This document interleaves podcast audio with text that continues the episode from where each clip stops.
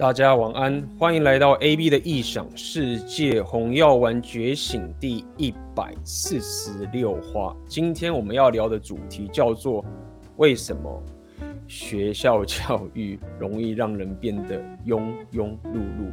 所以今天我们就要来干掉台湾的教育体系啦。OK，那么 就是这样。OK。那么大家也欢迎在聊天室讲讲你对台湾的教育体系你自己的一些想法，对不对？你如果想要觉得有些优点的话，那么也欢迎你在上面留言。如果你想要靠北的话，也欢迎你在上面留言。哇，今天我们就是来呃来跟大家聊聊，就是我在毕业之后，啊，包含整个我后来。从离开学校之后，然后你可以说在面对这个世界，无论是职场上面，或是面对这种世界，那么我对于人生学习这件事情的一些转化，那么来去跟以前在学学校教育这些东西做一些比较。今天的这个直播整体上来说，要给大家的价值就在这边。OK，好。那么当然，一开始啊，各位，如果你喜欢我的这个直播频道啊，不要吝惜你的赞，这个是对我的这个频道最好的支持。我喜欢这个主题，这个影片，就把那个赞给敲下去，给我很大的帮忙的。那么也跟大家一开始也跟大家先聊一些东西啦。首先，这个是呃，大家注意一下，大概明天的早上大概六点的时候，OK，早上六点的时候，我会有一个影片出来了。那么这个影片就是。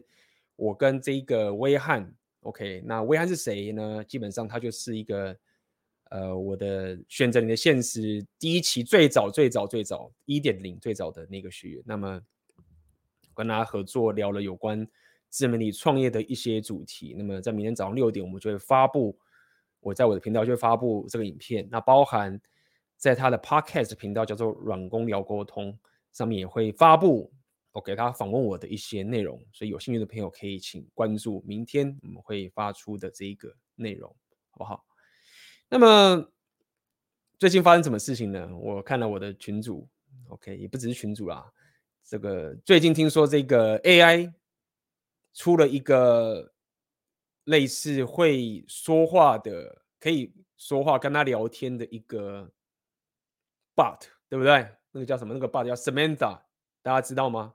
有没有人有玩过那个、那个、那个、那个也不是 App，它就是一个 Bot，然后基本上它就是讲英文。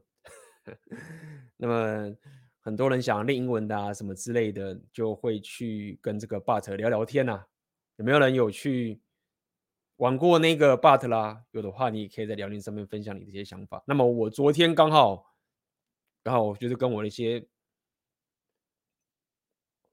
很容易，因为最近我也很热衷在学语言，那我就稍微玩了一下那个 bot，然后跟他聊天。那感想如何呢？我觉得不错啦。就是如果针对你是想要学习语言的人，那个 bot 应该也可以练习一下你的口说。但印我印象呃不是印象很深刻，就是我那个 bot，我第一句话的时候就问他说：“你会说俄文吗？” 他就说：“我不会。”我只会说 Brivian，说一些很简单的俄文，其他都不会。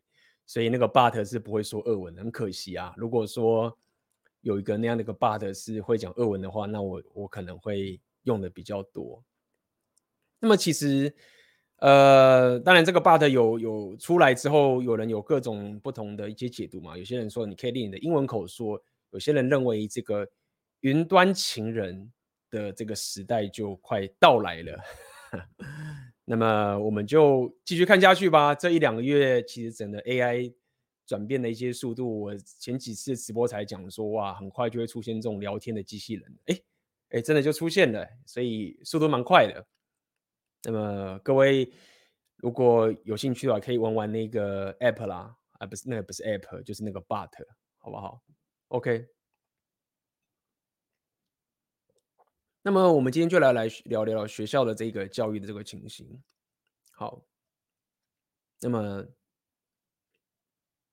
我们想想看嘛，念书这个事情已经从小去学校念书，不只是我们台湾，整个全世界，这是一个很自然而然的事情。你甚至也不太需要问为什么，你就是要去学校念书。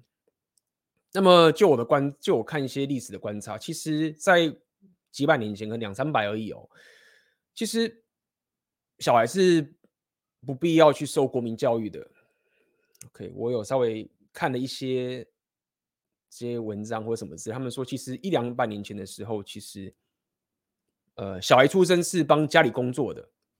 OK，你国家是不会逼着你一定要去念书。那么，既然不逼着你念书，那在那个时代，当然一个家庭如果比较穷或什么之类的，那么小孩子其实是要去工作啊什么之类的。那直到在近代，可能一两百年，好像是从德国开始吧，才开始有这个国民的义务教育。OK，所以。我们其实并不会太去思考我们我们为什么要去学校念书这件事情，或者是我们的教育到底出了什么问题。那这有趣的点是在于说，可能各位小时候可能也会听到一些新闻啊，或是听到以前那个 某某谁谁谁说我们要改变这个台湾的教育体系啊等等这些情形。OK，那么当时可能也有听到一些新闻，我自就我自己的当时的一些主观的形象啊，可能那个什么。什么什么教改改得很烂呐、啊，什么什么之类。那今天这个直播其实也不是在跟大家讲说哦，我们需要改变台湾的教育这个方向。老实说，我其实虽然说今天是要干掉这种事情啊，但这个干掉，呃，说到底不代表说我认为有一个我有个更好的计划去改变这整个 system。OK，就是说教改这件事情跟。看到我们现在教育有的缺陷，然后我们自己用其他方法去解决，这是两件事情，对不对？好，所以如果我想要教育的话，我们可能会想说，啊，曾经有教改或什么什么之类的这个概念，那我们就开始去学校教育，一路到大学毕业到研究所毕业，对不对？尤其是在我那个年代，可能那个年代的时候，你随便就是一定要大学毕业，那。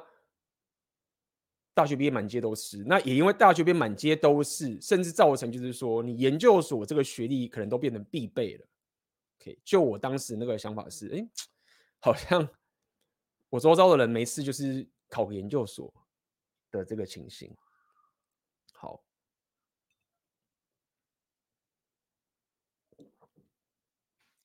那么如果先讲可能 overall 的 overall 的一个，我认为。我受到台湾教育，我觉得当时我没有得到一个东西。OK，如果要讲一件事情的话，各位各位其实有没有经常听？可能我们有讲过，我自己跟各位讲过，就是所谓的北极星的概念。OK，为什么为什么我们这么努力提升？为什么我们要走红药丸？就我们什么要练六大属性？为什么要练浪人属性？为了什么什么什么东西？包含如果说你最近有收到我的电子报的一封信。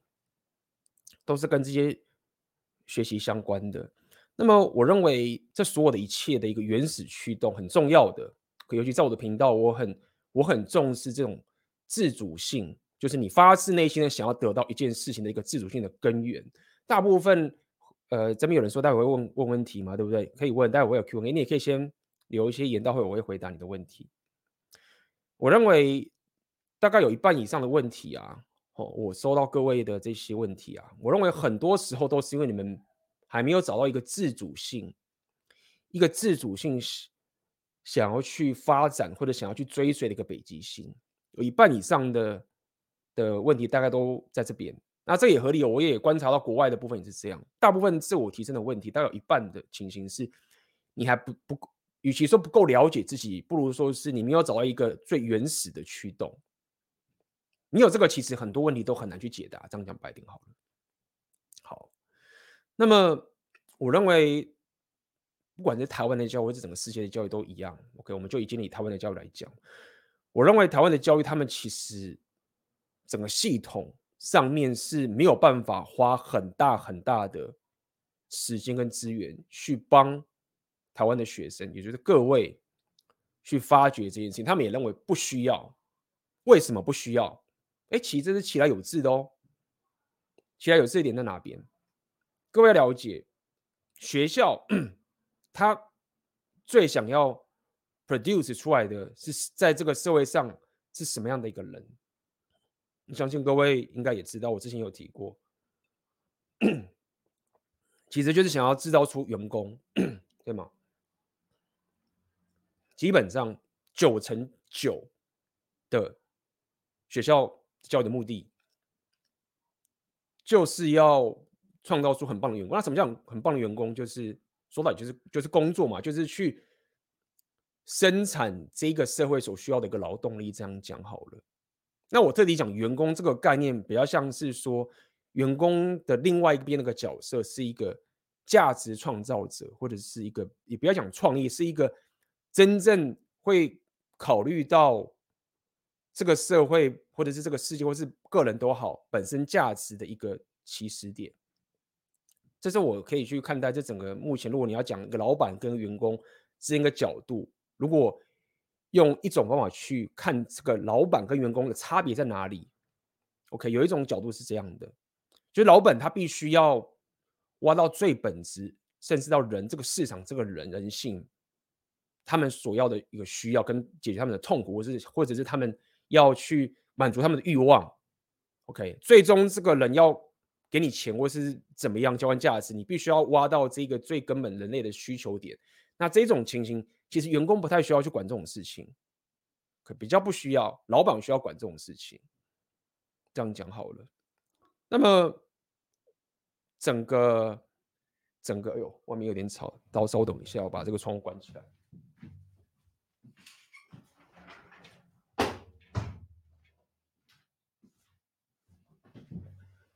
好，所以在这样情形下面，我认为学校教育它其实不会很挖各位的北极星，它不需要，因为他们最需要的就是这些可以帮 老板，不要讲老板，或者是这些会愿意去当创业家，或者是愿意去挖这些他们这些想要创造梦想或者想改变世界的人，或者是提供市场需要的这些人的。有用的劳动力，这个其实合理。可以，各位如果现在还是没有当过老板的经验或什么的话，你可能脑袋不一样。那也因为如此，学校教育不会挖你这个北极星的的一个情形。那么这个其实就让我觉得很感慨啦。很感慨的点就是在于说，那么我们各位想想嘛，我们我们在学校念书的时候，我们我们在乎的是什么？你们知道大家学校在干嘛？好，如果可能你是坏学生，你是翘课，对不对？那很多翘课的人又那样都这样讲啊，小时候在学校翘课的，长大之后都变老板呢。不要讲都啦，但是有不少人小小时候不爱念书的人，他长大之后变老板这个几率其实不低耶。完了，这就是很有趣的一个一个情形啦。为什么？对不对？为什么？那这个原因可能是在说，这个人可能他不是不愿意努力哦，他不是没有一个。怎么讲纪律哦，或者他不是没有一种冲劲哦，他只是不喜欢学校带给他的这一种技能提升，或者给他这些知识嘛，那不代表他放弃人生嘛，对不对？或者是我们教的时候我们在干嘛？哇，补习班，我我我印象很深刻啦。我小时候这种情形就是补习班是基本上都要去的嘛。对不对？学校好的学校是什么？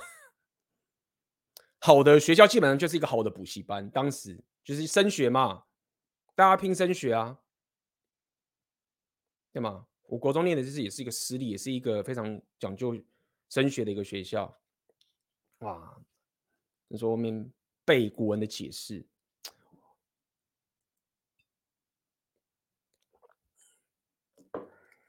我我当时其实。我自己是觉得我没有受到一个可以可以启发我的老师。如果我这样回头去想的话，因为当时大家在拼的就是高分而已嘛。我记得那背那个解释啊，然后 印象很深刻。老师上课就是开始讲，开始说啊，昨天出的那个题目，这个这个答案是什么？然后大家都没有人会写，然后老师就这一个东西的答案就是什么什么什么，然后呢？这个答案在哪边？就在我们课本的第三十七页的右边这一页的左下方这个地方。这样子。老老师讲洋洋得意，我当时听得很有印象，我到现在还记得。因为其实老师讲那个时候，我也有印象，说大概在那个地方。那这是什么意思？就是那个那个鼓励那个价值体系的一种追求在干嘛？是说白点，就我刚刚所讲的，你是不是很会考试？当你看一个答案的时候，你知道这个东西的答案在课本的哪个地方的时候，其实你强化的就是这些事情嘛？然后你觉得你得到了奖赏，你得到人生的这种鼓励，就是我得到高分。那得到高分是什么样？就是可能上好的高中，上好的大学。这整个教育就是这样子去走的。嗯。那么当然，那这样大家开始拼啦，拼补习啊，拼成绩啊，对不对？那同学之间可能就是。就想啊，我昨天都没念书啊，什么？大家那时候学校不就这样吗？说啊，你有昨天有念书啊？我昨天没念，你知道吗？我打电动什么什么，干，我想考很高分，然后讲什么根本回家偷偷念书，骗我说没念书，然后去 debuff 其他人，对吗？然后 有些人用的策略是什么？啊，我都不会念，这个好难哦，什么什么都不会，我觉得这个很难哎，干干干，然后就跟朋友在那，跟同学在那边哭，这种有的没有的东西，你知道吗？然后把那种负面情绪、压力全部丢到朋友身上，然后负面吐完之后，他念书熬夜这样子，然后隔天就考赢对方，这样有一些一堆什么烂招之类的。那什么叫做好的补习班的老师？哎，我真的觉得很多补习班老师真的是很厉害，他们真的也很聪明。做的也很棒。你当时，你你当时是用这种用这种模式去当做是你的价值体系的时候啊，你你看到这个好的补习班老师，其实你当然会觉得累，但是你就觉得啊，补习班老师教的比学校老师好。那这是什么意思？就就是补习班老师很厉害的，可以让你专注在把那个答案给磕出来，对吗？那其实这也养养成了一种一种我们这种习惯，就是说哈，当我们遇到一个问题的时候，我们其实。我们其实就先预设他有个答案了。如果说你问一个问题，对吧？假设有人给你个问题，你你已经预设说他已经有答案出来了。如果说没有的话，那我我干嘛？我又不能对答案。你们不是想要对答案吗？当然不是考完试要对答案，写考古题，对不对？哦，那时候也是这样，对不对？你要怎么考好试？写考古题。哦，我当时也是这样考的。我当时又考这种升学怎么弄？我不到顶级在场有更更多更厉害的，但是我当时考试也是我自己的方法。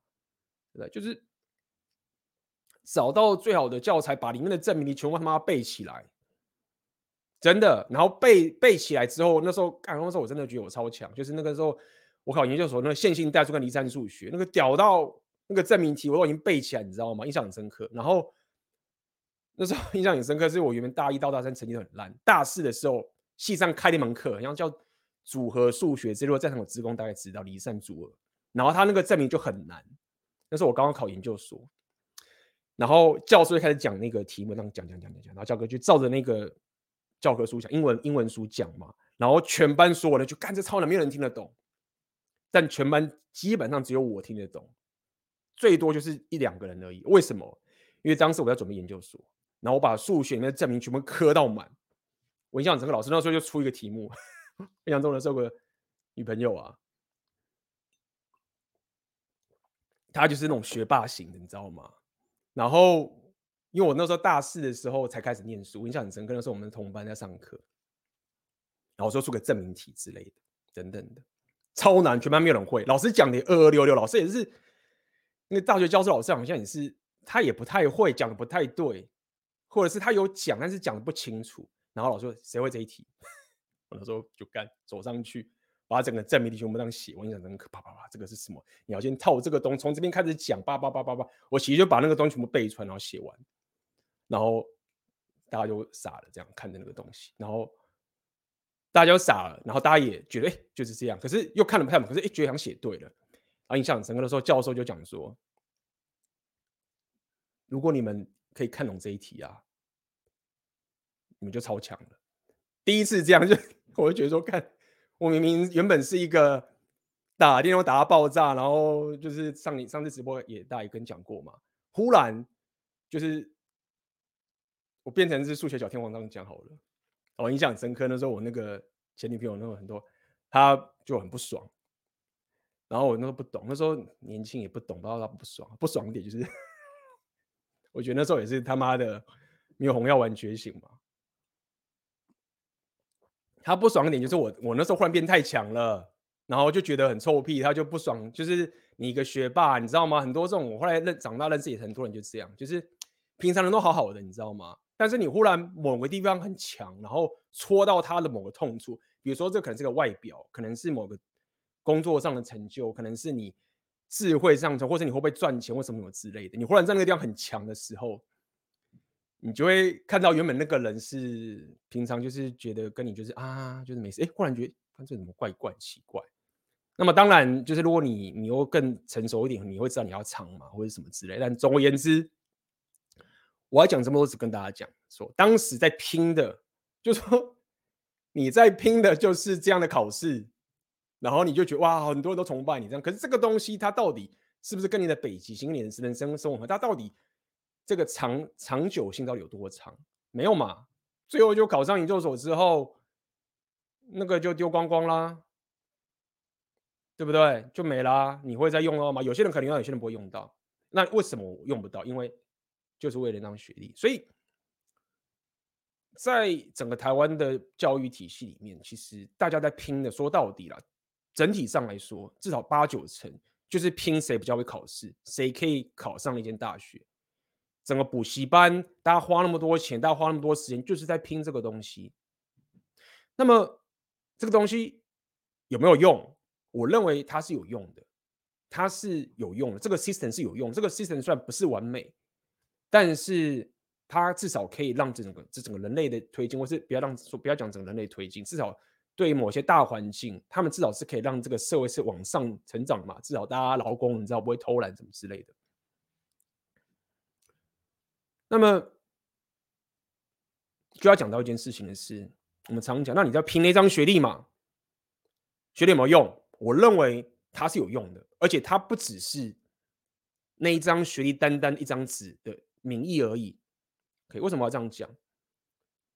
当你毕业，社会新鲜人，你没有工作过的时候，你去面试，那我相信大家也知道嘛，你就是拼学历，OK，你有学历就先拼出来，然后拿出你的学历给这个长官看。当然，如果有些人是那种你是什么，以前就是国外就会这样讲嘛，在大学的时候会去什么 intern 啊，或者是你在大学本身就有些兴趣，我觉得那个是比较少数的这种情，大大部分就是你就是没有这些这种真正的实战的东西，你只有一张学历的时候。为什么那张学历很重要？它代表什么意思？它代表一件事情是什么？好，我我不能保证这个这个面试的人他真的是什么很厉害，在他的领域上面没有。我至少可以有很高的几率知道，这个人一他愿意在那边埋头苦干念书交作业，他会乖乖的交作业，对吗？至少这几率是很高。诶，一个会乖乖交作业的人，那基本上我在这间公司分配他任务的时候，那他至少不会人就忽然不见，因为他已经被这个学校教育给磨练过了，对不对？你不交作业，你会有一个觉得焦虑，不觉得很奇怪吗？就是 各位现在也是可以去试试看嘛。你回去再去一个什么地方，或者我们这些所有东西去学什么东西好了，你都会感受好像诶，忽然要考试了，忽然怎么样？你那个。小时候被洗脑，那个 trigger 的那种制约都跑出来，哎，要考试了，你知道吗？啊，要交作业了，忽然老师说要交作业，明明就已经长大了，好像啊，刚作业是什么？然后马上去问，那平常老师不交，说他没作业的时候，你就没事。所以那张学历至少可以稍微保证说，哎，这个人他有好好交作业，他会去考试，那他是比较可靠的，对吗？那第二个是。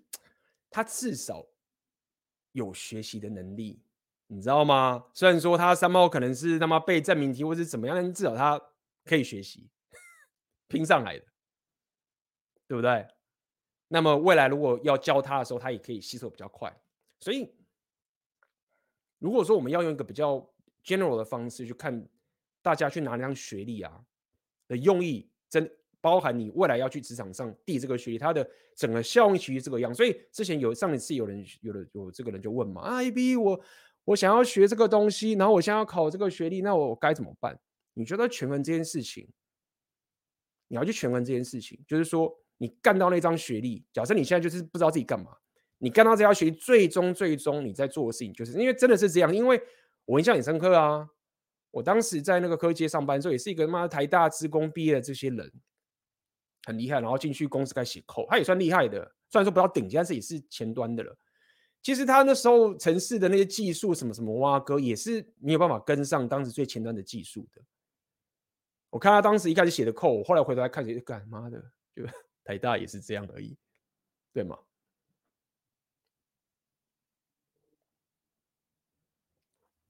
所以。但我觉得这个地方很可惜的点就是这，不是可惜啊，就是说你当好员工，然后就这样上去没事了。那么稍微再比较一下，说我现在在学习跟当时我在学校学习的那个差异点在哪里？第一点嘛，我们就先从文学开始讲起来。我当时国文真的超烂，那我也不要说我怪老师好了，或什么之类的，但是我可以至少用客观的去看待这个事情是，其实。Repeal 某种程度也是一种不能讲文学啦，它算演化心理学，但某种程度也是一种智力属性的东西嘛。那也不是什么数学公式啊，也没有在那边讲什么东，不是讲一些很 science 的东西嘛。我认为，我们就文学来讲的话，其实学校教育并没有很深刻的告诉我们说，文学就是一种力量，或它就是一种 power，它就是一种权力，或它是一种可以。脱离你的痛苦，跟得到你欲望的一种一把钥匙，因为很简单嘛。第一点是，他怎么教你？你那么那还是学生的时候，你想干嘛？你顶多会可能把个妹，然后打电动。就说在那个时代，其实光要去教各位说你人生想要的那个欲望是什么都没有了，那更不用讲说。各位也没有这人生经验，对不对？听 Repeal，一开始教他 Repeal 什么都不会，就讲说 Repeal 这个需要你人生的历练，你都已经毕业之后，你都还没有这个历练，你要到可能要经历过很多种才有这个历练。那文学这种东西，它很多时候就是一种你要有个历练，要有个人生经验的时候，你在看这个东西，你才会觉得干嘛这是宝，这个是宝，他妈的，为什么我现在他妈学俄文、英文，为什么学不够？那些都是力量哎、都在挖宝哎，那为什么会这样去学？就问啊，问我俄文老师说，我就说，问他说，哎，那你你有认识一些台湾学俄文的人，他们有没有看些文学？嗯，好像没有，然后没有问他们，可能有，但是没有没有聊到这一块。然后俄文老师会笑说啊，因为当时填志愿只能填到俄文系这样子。我觉得说，看 这种俄文系是。我不知道啦，俄文他听他讲俄文系好像是那种语言系，就好像是你什么什么资工系啊，或者是什么电机系啊，或者是这些什么律师、医生什么这些都考不上之后，你就只能填个二文系，就是那种爸爸不爱妈妈不要的这种这种科系，那也合理，这也是合理的，这是合理的。为什么？原因是在于说。各位自己想看嘛？很多时候，某一个东西想要学二文系这种，他说你二文系，他不知道我二文在干嘛，对不对？这个要扯到什么东西？这个要扯到说，这个要扯到说，其实很多时候你你学习某个技能啊，对不对？你你必须要有很多前置的技能都要完成之后，那你忽然学这个技能超有帮助。举例好了，举例两性动态好了，学英文。或是俄文什么什么都好，假设你就是长妈长得矬矬的，又不会 game，对不对？然后也没有力量属性，也没有跟外国妹子交手过，对不对？你就是那个世界是完全对你来说就是根本是一个外星人世界的存在。那你你当然不会想好好学英文，不会好好去学习俄文，或是学其他的语言啊，或是什么西班牙文，要去南美什么什么之类的，对吗？因为你有很多的技能，你都没有点开，但现在忽然你花了很多时间，哎，妈的，AB 我力量属性练了好久，哎，忽然有力量属性了，然后很多外国妹子或什么之类的看我力量属性就会觉得很喜欢。哎，My KB 我又会 game 呢、就是我之前他妈的一直练他妈练那个大三什么 P V 什么蛙哥的，练他妈痛苦的要死。然后我现在会 game 了，然后说哎干，我又他妈的红药丸觉醒了。那这时候忽然某一些这种商人属性的价值是就忽然变得很重要了，然后忽然语言这个二文系价值就变得重要了。所以我要讲的点是在于说，其实。这种学习方法的思维，其实非常的一种你北极星的模式，去一个一个去把这些学习过程去解锁。那么，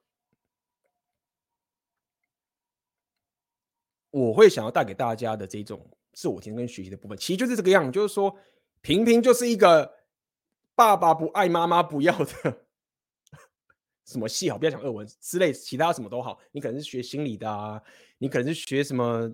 什么什么什么什么什么什么法律的法律，这个很多人要什么什么什么人类学，为什么挖哥的？但是如果说你你找到自己的一个一个价值体系的这个组合，这样讲，然后你又点了很多这些技能，点点点点点点，你忽然会发现某些技能是，我觉得我的二脑就觉得说，干嘛这个人疯了，花这么多钱我去学这个。没有人要学的东西，这个是我觉得未来各位要创业或者是要干嘛的时候，它是一个很重要的一个想一个一个一个思维。为什么？因为我们都会讲嘛，OK，我们在讲创业或者是说这些东西要干嘛，就是你尽量不要去做跟别人一样的事情嘛，对不对？那学校教育跟这些科系跟什么什么东西，他们当然有他们的好处，合理啊。就是我干工程师饿不死，升到 Google 工程师饿不死，对不对？但它本质上其实就是往一个人多的地方走嘛。那么当然人多的地方不一定是不好的，但我只告诉你说这是一个一个倾向。但如果说你你未来在做自己的这个学习啊，对不对？你不是单纯看学校这些系统，觉得啊这个热门科系，对不对？当谁这样？电机系比资工系还要好？当台湾就这样啊？我说不懂为什么？为什么电机系？为什么说电的就比资工系好？就我就那个不服气，说干妈的？我当时只不过是因为喜欢打电动，然后就选了个资工系，你知道吗？然后大学就是推荐真是有什么之类的，就因为打电动啊，资工。早知道我那时候不选电机系，不是更爽？在当时我在那边挨这种事情，现在就觉得蛮可笑，对不对？你就是按照这种思维去想啊，最后我考上了可能电机，啊，出来我去很多这个台湾大公司，我就不提了。但是如果说现在你的你的价值体系，你的北京已经是你自己深刻的知道自己的，别讲自己的道路是自己独特摸索出来的时候，哎，这个很爽的哎，对不对？你不用跟人家去撞那些有没有东西，那这个就是我认为，其实学校教育，台湾的学校教育是没有办法给我们的。但一样的，要再说一次是，也不用怨这种东西，我这不是也不不要讲怨，就是。不是要去改这个教育体系，而是要知道学校教育的一种极限。那有的些人讲说啊，AB 出国念书什么之类的，出国念书确实是会好一些，但是我会觉得这个不够。而且以现在的成本，现在看很多美国教育啊，已经越来越多人在讲这种事情，说美国的教育实在太贵了。这一样的道理嘛，就是在美国那边，我认为对某种程度他们训练了一些其他的东西，好了，他们可能训练你更加的。diversify 啊，就是这种多元 多元呐、啊，或者是可能他在某种程度真的又训练你更加的独立自主思考这种情好了，确实是有，但我觉得还是不够，他没有戳到北极星的那个深刻的地方，没有戳到一个未来你想要当创业家的这些地方，那他又很贵，所以我要讲意思说，就算你是去国外念书好了，我认为去国外念书啊，他最直接给你的好处是什么？就是。你有机会移民，或者你有机会在国外念书，毕业之后，然后在国外工作，你就就是一样道理嘛，也是那个，也就是那个学历的概念嘛，对吗？所以出国念书本身，我会我不会那么就是觉得说一定要推大家一定要做这件事情是，哎，其实他说到底有帮助，但是他没有达到我的那个最要的那个目标，我刚刚讲那些目标，然后他要花很多钱。所以讲那么多，只告诉你说，哎，其实也不要去啊，国外的教育比较好。没有，没有，没有。我认为就是他某种程度是比较好，没有错，但是并不因此就觉得说啊妈，台湾教育要改什么的，我觉得还好。那最终，如果你按照这个方法去思考的话，你就会发现说，为什么一开始讲这些这种北极星这个事情会会这么这么重要的点？的原因就是在于说，如果你思考到这一层的话，你不会讨厌学校教育哦，你会知道说，OK，那我知道学校教育可以提供给我的学习方法是什么了。诶，有时候未来像你长大，像我未来之前我去乌克兰基辅，我也是去他们的大学学他语言学校啊。但这时候你的你的思维都改变喽，哦，哦这个要提到一件事情，这就很有趣喽，这就很有趣喽。第一个我，我我刚刚想讲的是说。你就要把学校教育这个事情当做是一个你可以控制的工具，或者你可以选择的工具。这样讲好了。过去你们是我们大家是不得不进去考试，大家在拼补习班，对不对？大家在拼什么啊？干嘛的？我我高中说，我那个解释单在这一页的这个地方，对不对？然后研究所考试的时候，我证明你全部背起来，然后什么东西把答案全部填，考古题写到爆炸，刚才比这个东西，哎，没有。到现在这个点的时候，你会觉得说，好，学校教育到底可以提供我什么样的一个功能让我使用？那这就要回到我刚刚讲这件事情了。学校的核心的这个人，当然就是老师嘛，对不对？当然还有什么校长什么啊？但最主要还是老师嘛。那这就想让让我想到一件事情是，很多人就在抱怨说，啊，台湾人怎么英文都不好，你知道都不会讲，那台湾的英文都是很不好啊，什么什么，为什么英文都那么不好？是英文都什么不好？我记得那时候我。就跟一个台湾那个导游这么聊天嘛，然后他是一个英文导游，专门在接外国人，说台湾的人的英文真的都很不好，你知道吗？那个什么什么之类的都不会讲，对不对？我就说，你讲的一副好像台湾的英文老师都很厉害一样，就是说这不是台湾的英文不好而已，连你在学校教的英文老师都没有好到哪里去了，不是吗？来，各位讲讲，你们学校的英文老师有很厉害吗？你们学校的英文老师男生，他可以把洋妞吗？不要讲洋妞好了，他可以跟国外的，他可以跟国外的这些创业家或者什么公司去 negotiate 吗？你们的英文老师有强到那个地步吗？有吗？老师都没有强到地步，你怎么可能觉得说台湾的学生或台湾那班的英文可以强到什么地方？合理吧？那可以强到这种地步的人，他们在干嘛？谁来跟你当老师？老师薪水很高吗？真的是这样子啊？你自己想看，你们会绑洋妞是说干嘛？我去当 PUA 就好了。开始，然后在那边卖 PUA 的课程或什么之类，或者是要我如果是创业家，我早就创业啦。你在那边当老师干嘛？你当然可以当老师，但是你不会领着这个学校 system 里面的薪水，然后受那个人指挥去做这件事情吗？所以。如果说你你看到这个系统的时候，你怎么能期待？你怎么能期待说学校教要给你很棒的教育呢？这整个市场机制，他们没办法把那些最有市场价值的这些人留在学校，是这很合理的嘛？那我刚才在讲的时候，我并没有说啊要改变的一样，没有不要改变的是告诉你说，哦，OK，这个 system 目前运作起来的最稳态的方案是这个样子。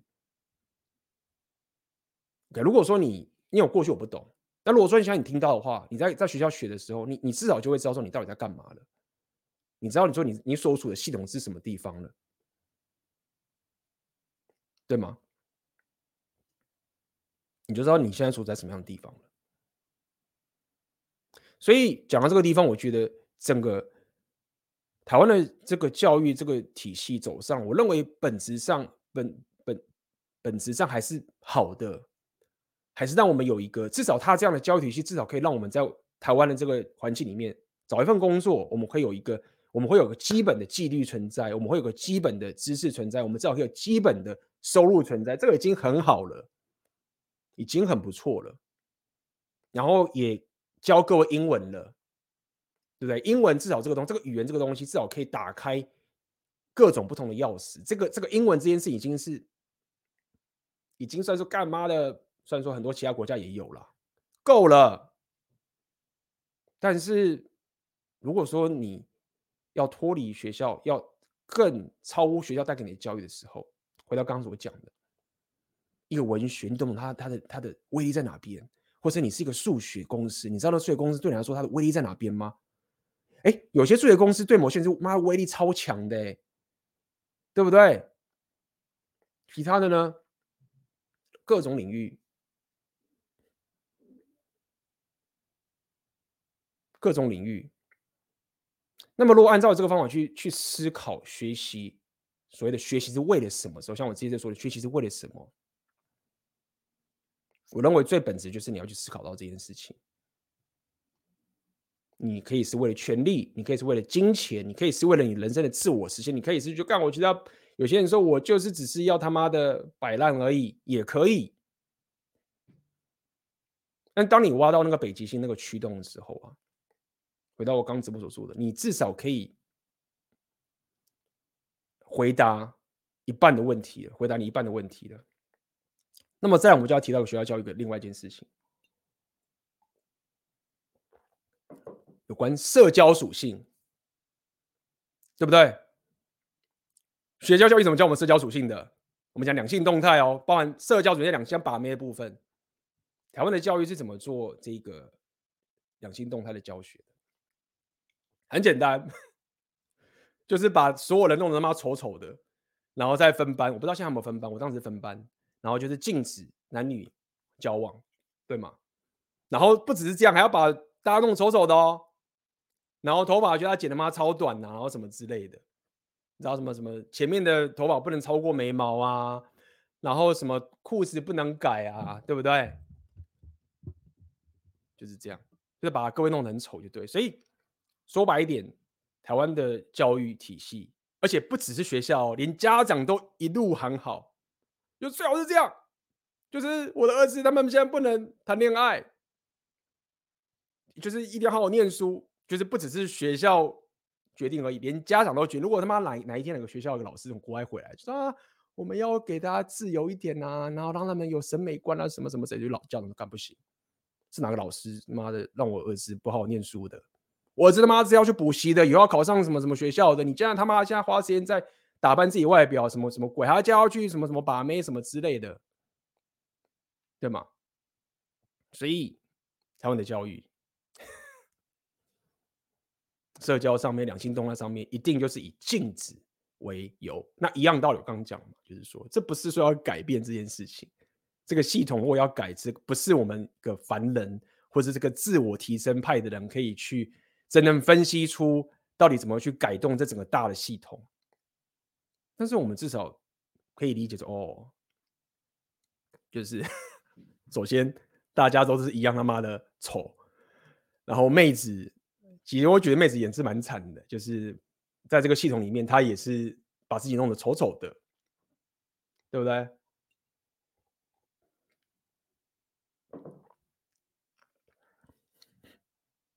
那么也造就了更多的这种，各位未来在把妹的时候，一定就是说白点，真的是这样，会输外国人一截啦，这是合理的。我看国外的那些去国外出国的，你知道吗？国外的那些学生啊，他们真的就是会比较不会被压抑着打扮这件事情，就是不止打扮或者是 social 这种地方，他们就是比较会。但他们本身还是会有些也是很宅，什么什么都有。但整个大环境 啊，需要在乌克兰，就他妈的很夸张啊！那个国中十四岁、十五岁的时候都已经他妈的打炮打翻天了，你知道吗？那个是基本款的。跟台湾的这个大礼堂文化是差很多的。那这个东西，我认为也蛮惨的啊。尤其是如果这种模式，如果还在原本早期这种传统主义的时代，那还好，就是哦，毕业后念书，对不对？就你们来讲嘛。哦，爸爸妈妈跟我说，长大我只要一份好工作，我只要买一栋房子，我觉得老婆就会自动来，就会自动有老婆了，对不对？没啦，最近不是有新闻里面报吗？说干。我三十多岁，我有个好工作，我买了房子，老婆呢？女友呢？不好意思啊，现在已经是一个蓝药丸的世界了，对不对？就是你这种策略是不行的，不会社交，不会把妹，不会拓展社交我全，不会 g a n 全部都重学。那也不要怪台湾了，国外也是一样啦，对不对？国外也是一样。那么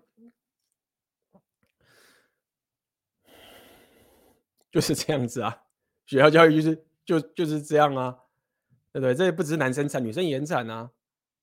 对，女生也女生可能女生的角度我比较没有去想比较多啦。那么，但我们都了解嘛，你在把妹的时候，男生你毕竟还是主动嘛，对不对？你还是要主动去。但是女生的话，她们确实也会有一些，我认为相较于国外的话，也会有一些，就是人家会认为说国外的女生会比较独立一点。但是我觉得，与其说国外女生比较会独立啊，这个当然是一个。可以理解的说法，但是我觉得有一个另外一个角度比较像是说，其实国外的妹子可能就像他上次有人讲嘛，就是她比较会，比如说男的追他比较可以去，不会那么的怎么讲，没有回应，或者是比较完全那么的被动。我的妹子他们会所谓比较主动，其实所谓的比较主动这件事情，只不过是在讲说他怎么他知道怎么去跟男人 game 啊，这样讲好了，他知道怎么去跟男人 game，这样说比较白。那么可能台湾人，不管是不管男生女生，都是就是大家就是啊很被动，那也不知道该怎么去面对眼前的这种动态，那这也是合理的，就是这个事情本来就需要练习的，对不对？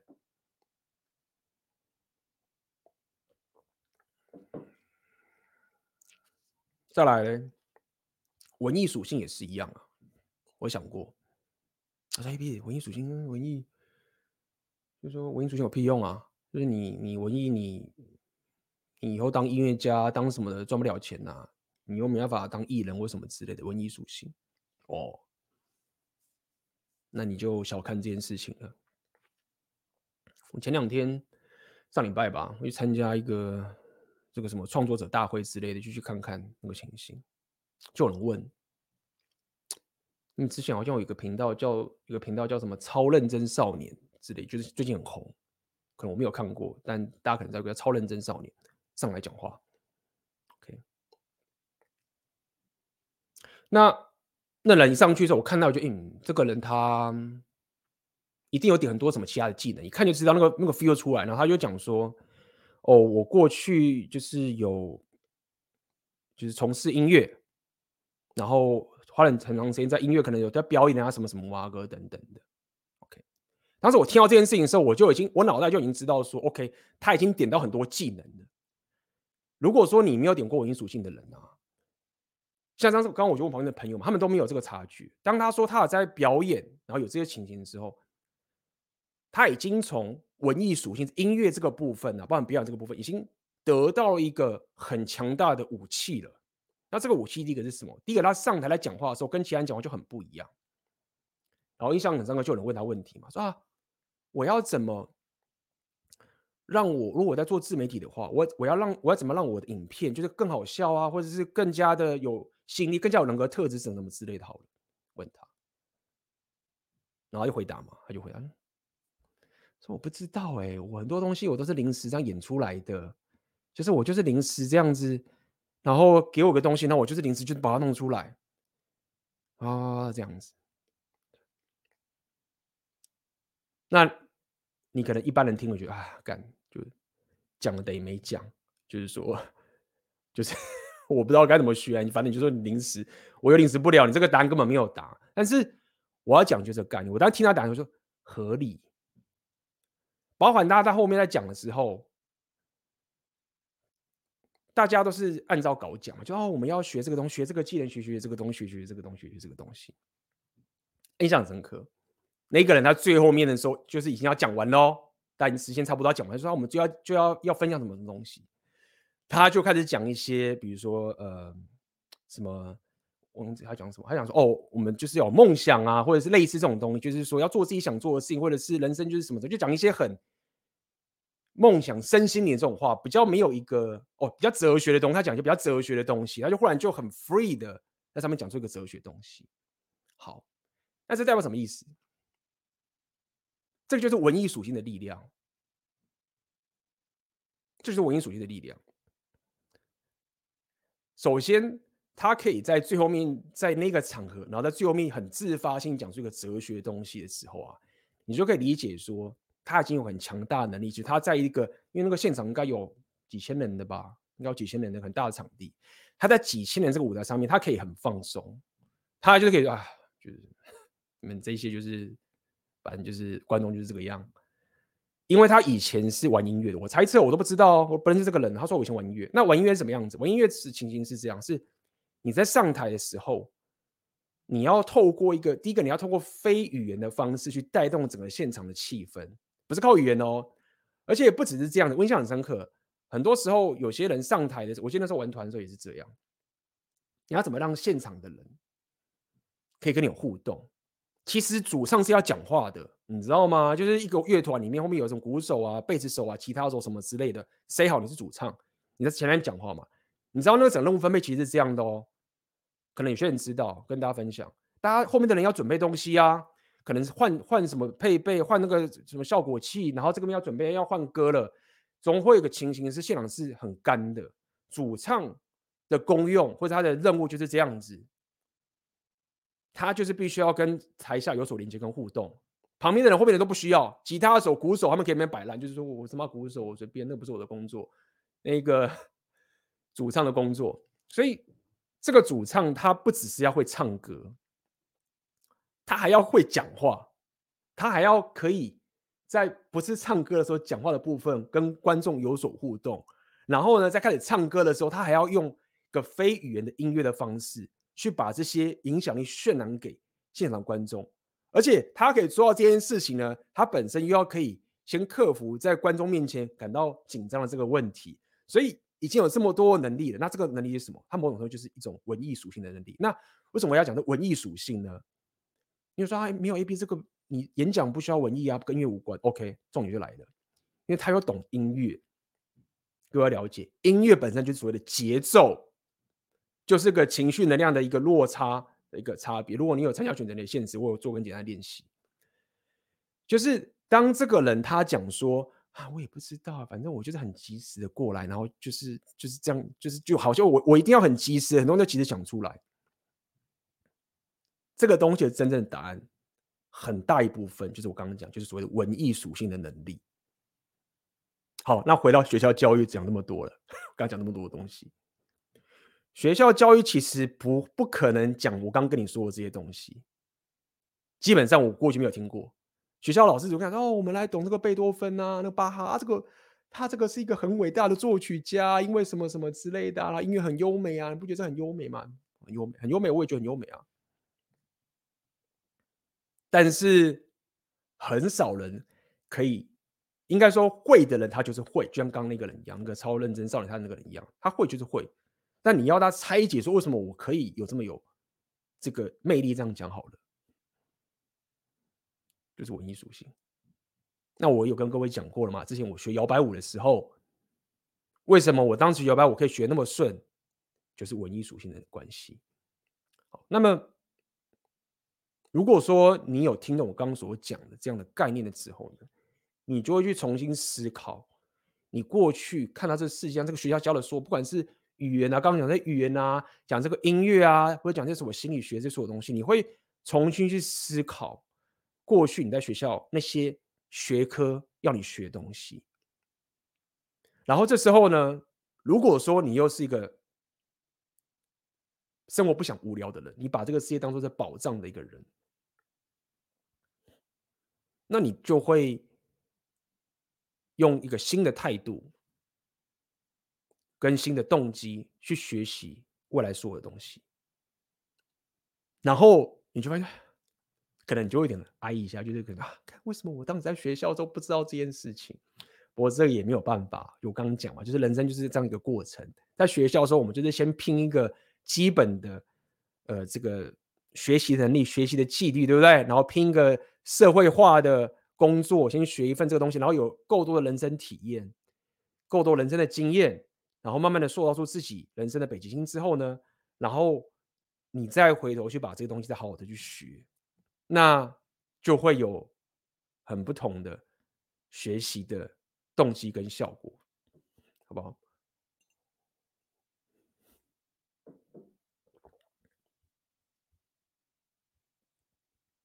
所以呢再分享最后一个好不好？最后一个。那我们要怎么样达到我们要怎么样达到这样的一种人生的初衷呢？就是说，如果可是你知道，一辈子中有时候就是这样嘛，真的就是所谓躺平，或者说没有就人生过得爽爽就好了，何必弄这么这么那个？就是这样，就是说，干我过得很爽，哎，真的也是这样子哦。其实。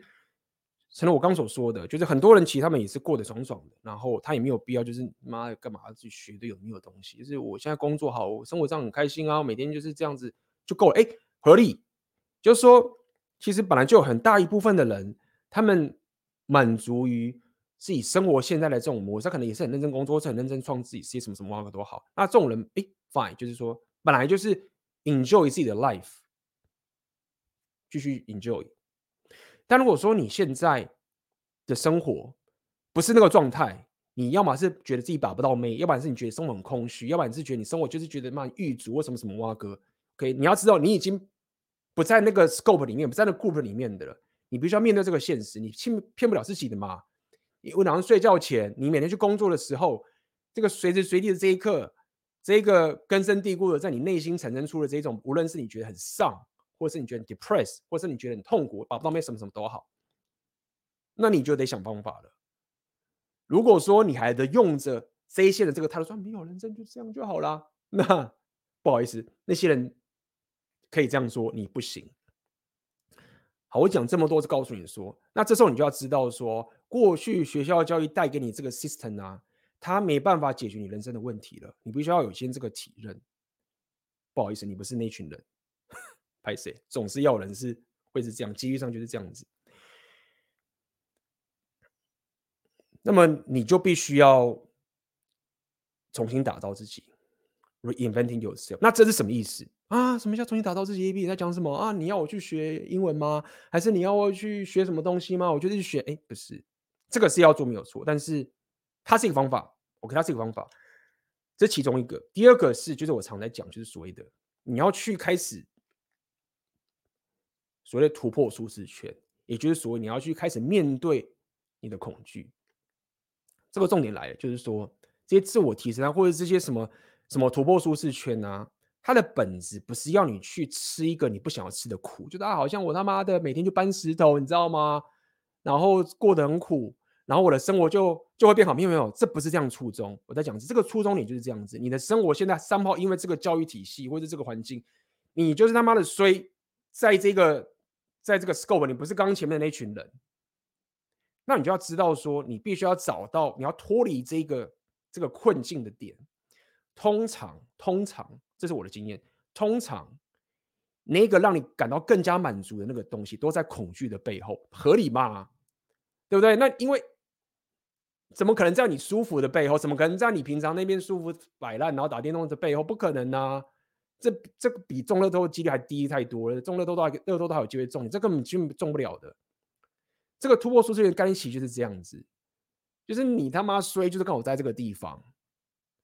那你要脱离这个地方，你该怎么脱离？看都不知道，不知道哪边，你有没有给我个线索？突破舒适圈跟恐惧背后就是这个样子。那在 PUA 这个两性动态的地方，他们就是用这个方法去比喻，这合理。就说你看那个正妹，你会怕啊？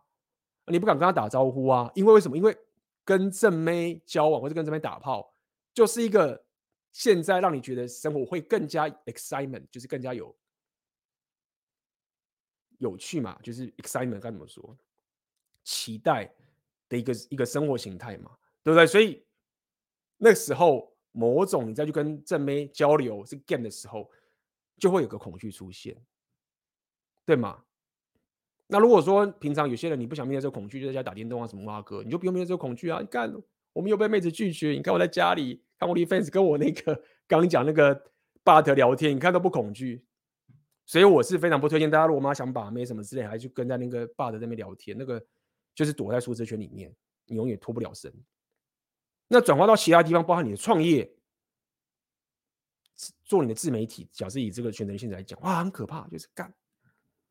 我要分享我的价值，我要打造这个价值，我就很害怕。哎，这个可能会是一个线索哦，对不对？就是说，干，我要不要试试看分享价值，打造个内容，分享我所学习的东西？可是我很怕，干，大家说我很他说我不够格，哎，可能我真的也不够格，但是你他妈难道要我就是卡在这个地方吗？干妈的，就是我不想要卡在这个鬼地方啊，我总要尝试吧。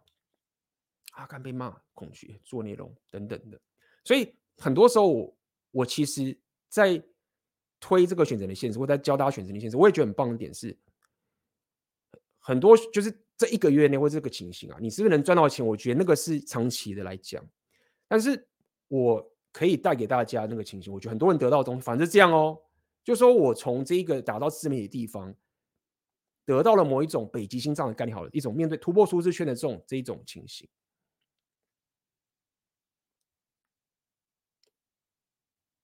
哎，这就是我要跟各位讲，就是如果你过去卡在学校教育的情形之后，然后你想要脱离这个部分，所谓的恐惧的背后，很可能是一个你想要的生活形态。这件事情，它是一个你可以去尝试的方向。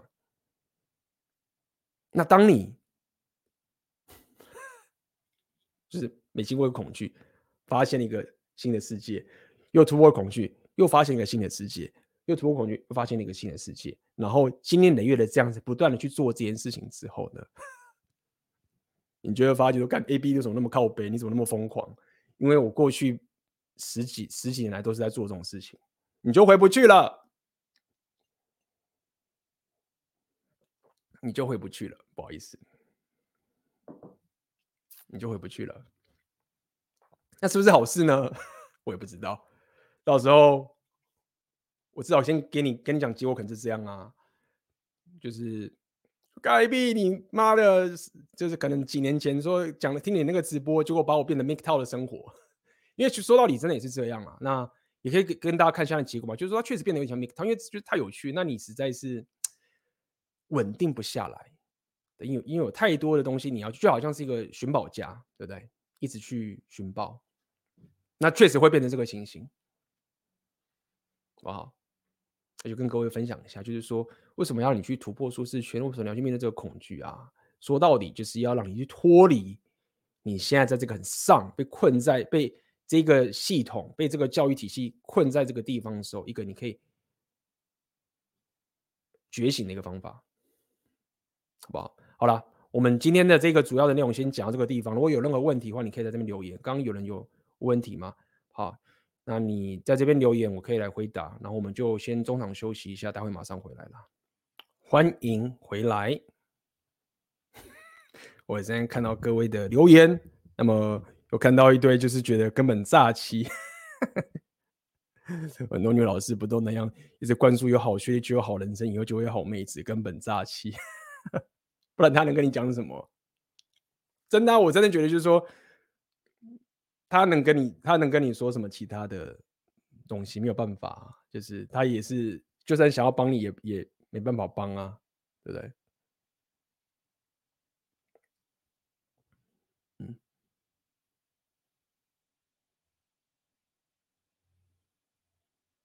嗯哼，这边有人讲，现在教育的。设计的目的，小学、国中是建立生活的基本知识跟衔接高中，高中是准备让学生能去大学学习专业，大学是准备学生能做学术研究，少数像医学、法律的职业群。人生问题不是教育体系关心的，嗯，不错不错，没错，我英文课都还算数学，OK，合理。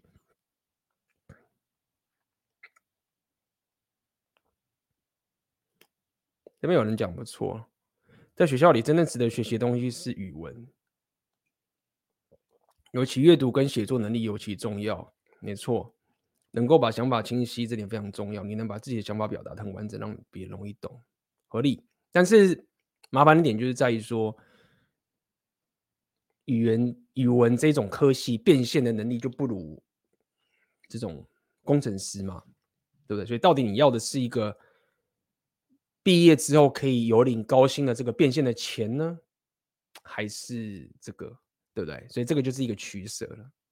那大部分人其实会建议你走科技业这个情形，那我也觉得是合理的，因为就是学校就算学语文的系啊，我认为他也他的那个 premium 啊，就说也没有高到太多，你还是本身可以是一个理工系的，然后再把这个阅读跟写作学好。不过你这边也没有讲说一定要念语言系的嘛，但总而言之就是这样。我我也是认为是这样，语文啊，这种阅读跟写作能力其实很很重要，它就是个力量，对不对？好，AB 常常说要突破舒适圈面的恐惧，但事实上有时候可能连什么恐惧或者想做什么都不知道。因为这这个其实也是蛮有意思的，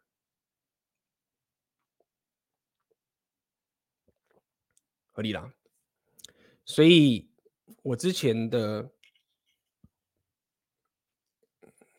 情形是这样啦，对于这种事情，我当时遇到其实还算是蛮被动的，不是主动去发现的。老实讲，这是主动去发现的。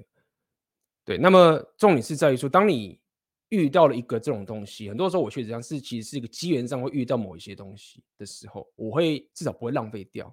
那至于有没有一个什么系统性的方法去找到这种东西，我个人觉得还好。通常我会。系统性的去走的方法，就是说，是回答之前有人问的问题，就是我会开始的，至少先去想说，我到底在乎什么事情，然后我一天里面是不是大部分的时间都是做我在乎的事情。那么，我认为这是一个很好的初始的方法。OK，台湾的教育跟这个职场其实不太会训练各位怎么去开始去做自己在乎的事情。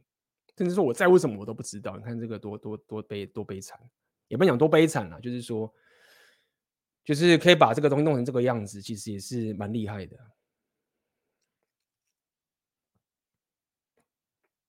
AB 你好，我是三十一岁牡牡丹男，身高一六五，三年前因为接触 Red Pill 开始提升健身、外表以及收入，虽然现在。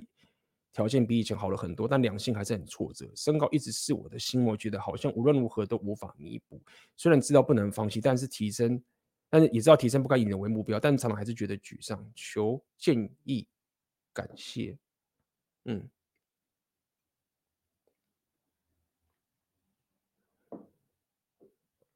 好，那么。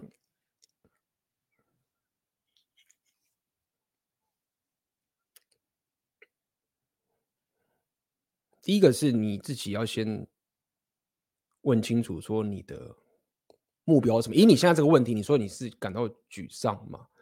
好，我先先猜猜几个问题。首先是你现在提升健身、跟外表、跟收入这些事情啊，我可以跟你说，你至少先知道这三件事情，它并不是最有效帮你把到妹的方法。我再说一次，虽然说我们家 Red Pill 有讲自我提升，如果你有老粉也都知道这件事情，或者是我常常讲说什么，我这个频道其实不是在不是什么两性的东西，因为我这个频道里面在要大家练的东西，本质上就不是一个最有效率，甚至是短期内啦最有效率可以把到妹这件事情。那么你现在会觉得沮丧的这个点呢、啊，有一半的原因，虽然说你可能未来把到妹，你还是会沮丧哦，这个事情就很复杂，没有这么多，绕很远。但是至少说，在短期内你会沮丧，原因是你把不到妹。那你至少就要知道这件事情是，你现在健身跟外表跟说，它是个长期的投入，它本来就客观上面就不是最让可以把妹的的的方法了。好，那当你有意识到这点时候，你至少会知道说，哦，合理啊。就是假设我相信 AB 的话，那我相信这个东西它又不是最有效，那当然是这个结果是合理的啊。好，就要知道这件事情。那么最重要的一个最直接的方法，其实说到底，你当然可以说是 PUA，但我觉得我们可以换一种方法去讲，是你一天二十四小时里面，你是是周遭会有不断新的妹子正妹在你旁边，所以在你旁边是在你的生活的可以交流的这个情形，这个就很重要了。先不要讲说那妹子是不喜欢你，或是喜欢你，或是嫌你矮，什么都不管哦。大部分也不会这样直接嫌你矮。我认为，如果说你真的要去提升的话，然后用用一个比较偏自我提升的方式，而不是太 PUA 的方式这样讲好了，你就问自己这个问题好了。无论你要用任何的方法，什么都好，你第一个要做的事情就是这样：到底我今天二十四小时里面，我到底周遭是不是可以不断会有新的正妹跟我有所交流？我认为你要先去做到这件事情。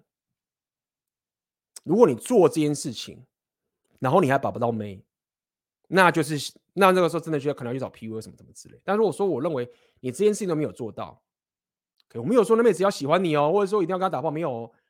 你是不是可以经常的周遭可以有跟新的正妹交流？你可能用各种方法，你可能去学什么，去什么舞会，或者你去夜店，或什么什么都好。但你说 A B 那什么方法？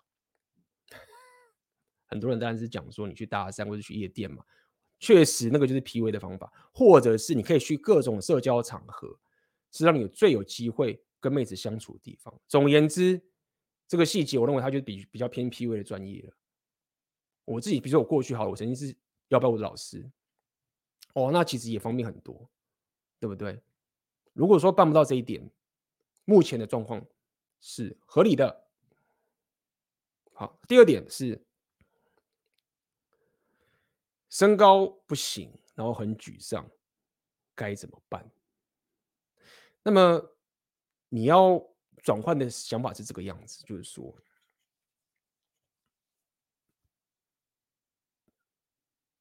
这个世界妹子很多。那么，虽然大部分的妹子，确实大部分的妹子，她们都会觉得我们要找高的男生，这个是事实。但是现实层面里面，你如果仔细去很客观的看这个数据的话，爱的人也可以把到很多妹子的。那你就说啊，AB，那那个是少数人呢？哎，但是这个世界妹子很多啊，有几十亿、几有多少几十亿的妹子吗？你又不用那么多人都那个妹子都一定要喜欢你，你只要找到你可能如果想要一对一关系，你一个就够了，或者是你少数几十个也都很够了。简单来说是你要怎么去转换这个心情，就是说你不是在跟别人比说谁比较高，你要的就只是有够多的妹子会跟你打炮或是跟你约会什么就好了。这件事情客观上是可以的，所以你不用沮丧啊，因为你沮丧的点在沮丧是什么？你在沮丧，觉得干妈的妹子都要高的人，你这样沮丧，因为你不高啊。他说啊，那个男生他比较高，他就是可以把很，他把妹就很清楚，合理啊。他觉得外表帅啊，然后他又是有钱或什么什么蛙哥，他当然在合理嘛。但那不是你的目标，他帅干他干你屁事？他帅，他可以通吃全世界的所有妹子吗？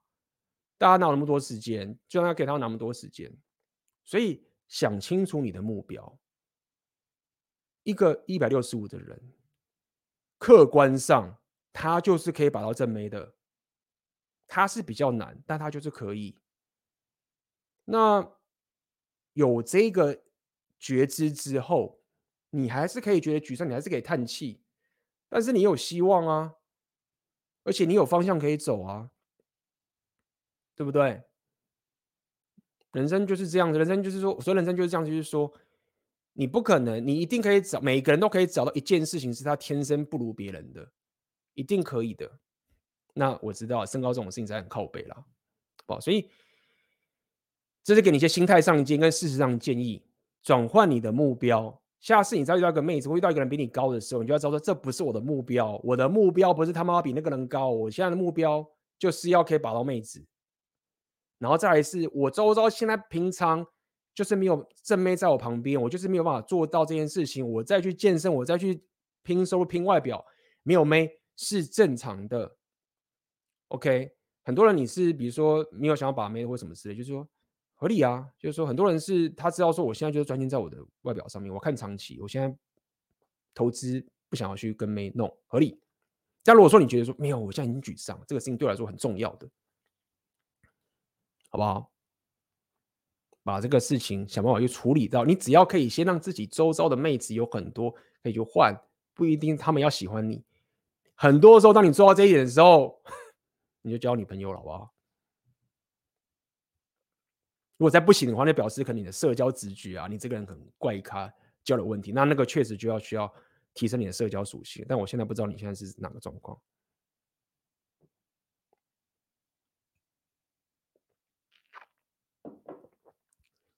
好，想听听 AB 大你对于自我肌肉的定义跟表达情绪的区别。好，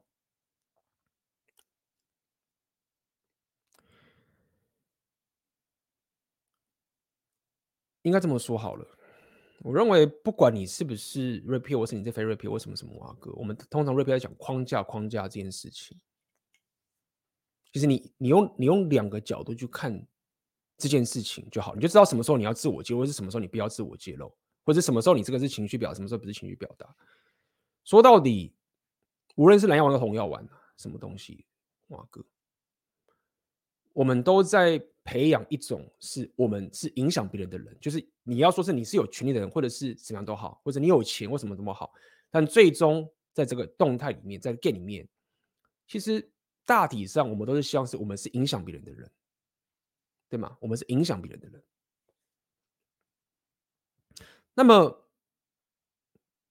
如果说你，我们举例嘛，为什么电影工业？会赚那么多钱？为什么大家会花那么多钱看电影？不觉得那种很扯吗？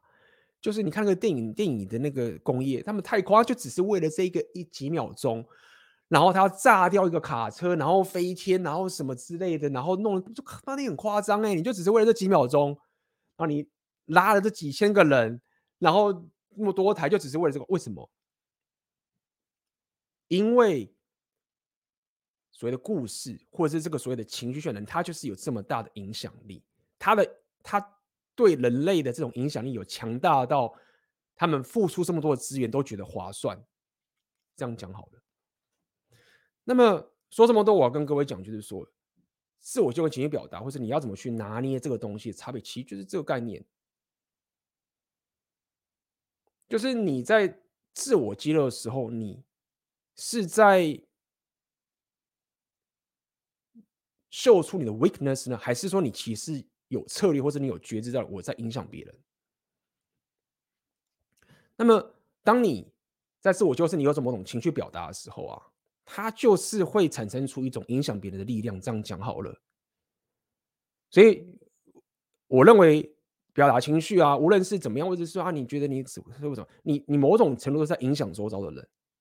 你也跟他演戏，但是真真假假这嘛，是很难去。扯的好，但是这时候你要再考虑到第二件事情了，就说很多的这种自我揭露啊，它麻烦的点是在于说，好，它确实在短时间内可以产生很大的影响力，但是它长期可能要吐回来的，就可能有些人就是讲说啊，我自己什么什么什么之类啊，大家忽然那当觉得很好，很可怜，很可怜，很可怜，就以后被拿来拿来干掉，去揶揄什么什么之类的。那以 repeal 的角度来讲的话。他当然，他是意思说，我们不要自我揭露。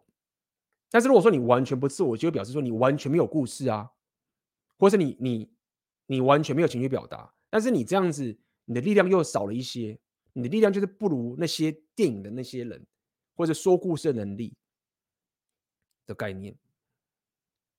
那这就是我想回答你的点，就是说，这个与其说差别，不如说到底。哪一种方式的调和的过程，它是可以不但可以影响别人，它又是长期上又可以是很强的影响别人的力量。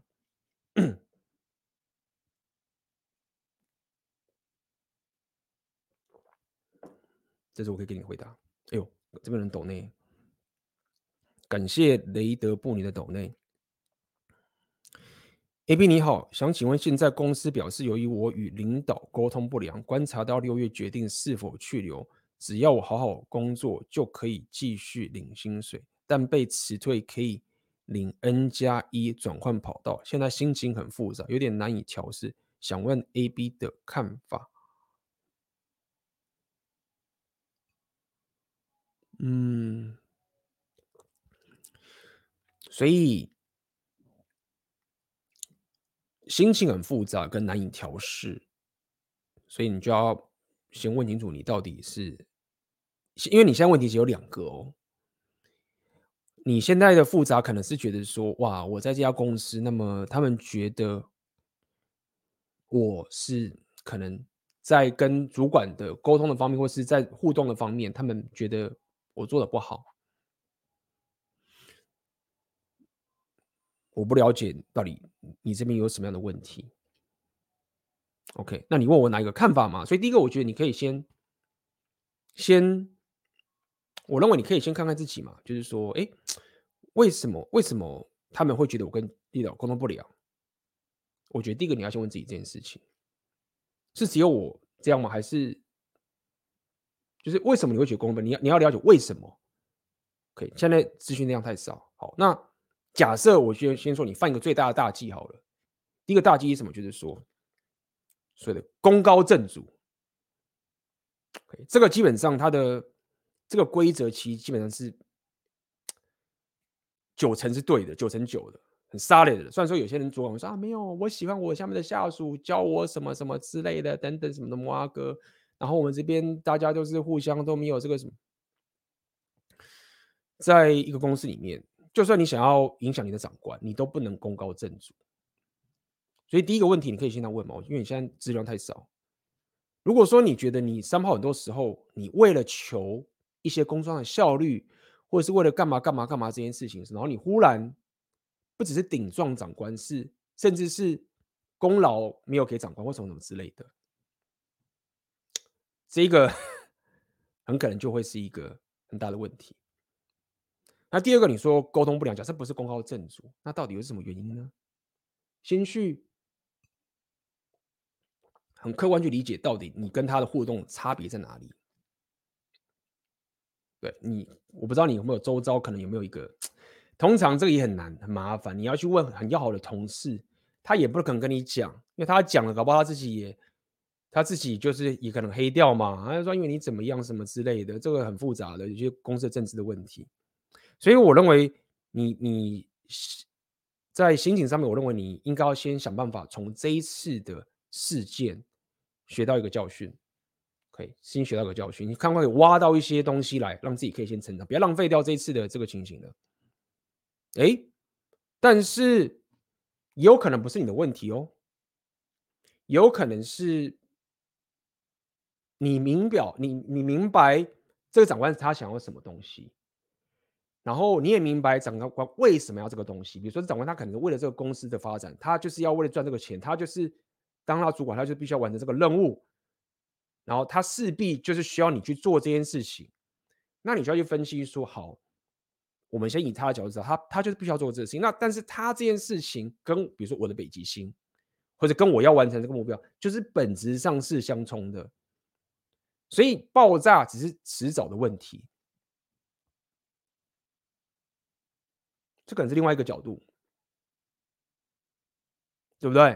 比如说这个长官他的情绪就是说，比如说你是搞技术的，你就是觉得技术很重要，然后你有很深刻理由觉得说，哎，这个东西本来就应该这样做。啊，那个长官就是他没办法，他就是在那个地方，然后他就是要有那个销售，那他就是没办法去投资这个东西，然后本质上你们的梦想就是不同，北极星就是不同，就是一定会互打。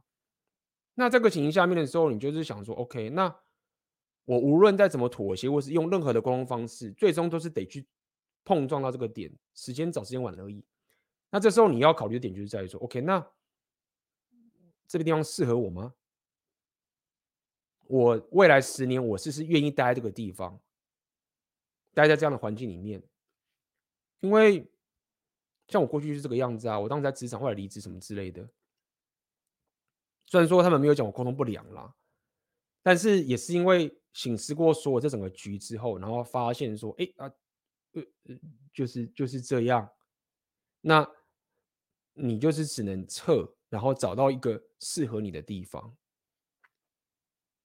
好不好？我认为，就是你现在才在职场，慢慢的未来，无论是你现在现在是员工，或者是是你未来当老板，或者是你可能不当老板，或者当主管。就是这种问题都会一直存在着，你要有这一个警觉，好吧？有有这个警觉在。那么从这一次的这个事件里来去分析、去了解，说到底为什么会是沟通不良？那问题在哪边？啊，就是这样子。希望不是功高震主，如果功高震主，这个问题就很好解决了，好不好？就记得。就是第一个，你只要不要功高震主啊，大部分其实剩下其他的，就是可能说要觉得你笨啊，或者什么什么之类，那个其实都还是比较，只要你忠诚，不要功高震主，那大概你就是赢了九成了，八成的。其他那个可能说啊，你没有效率，或者他讲什么东西你怎么样啊？甚至有些人是比较懒散的，他都可以忍耐。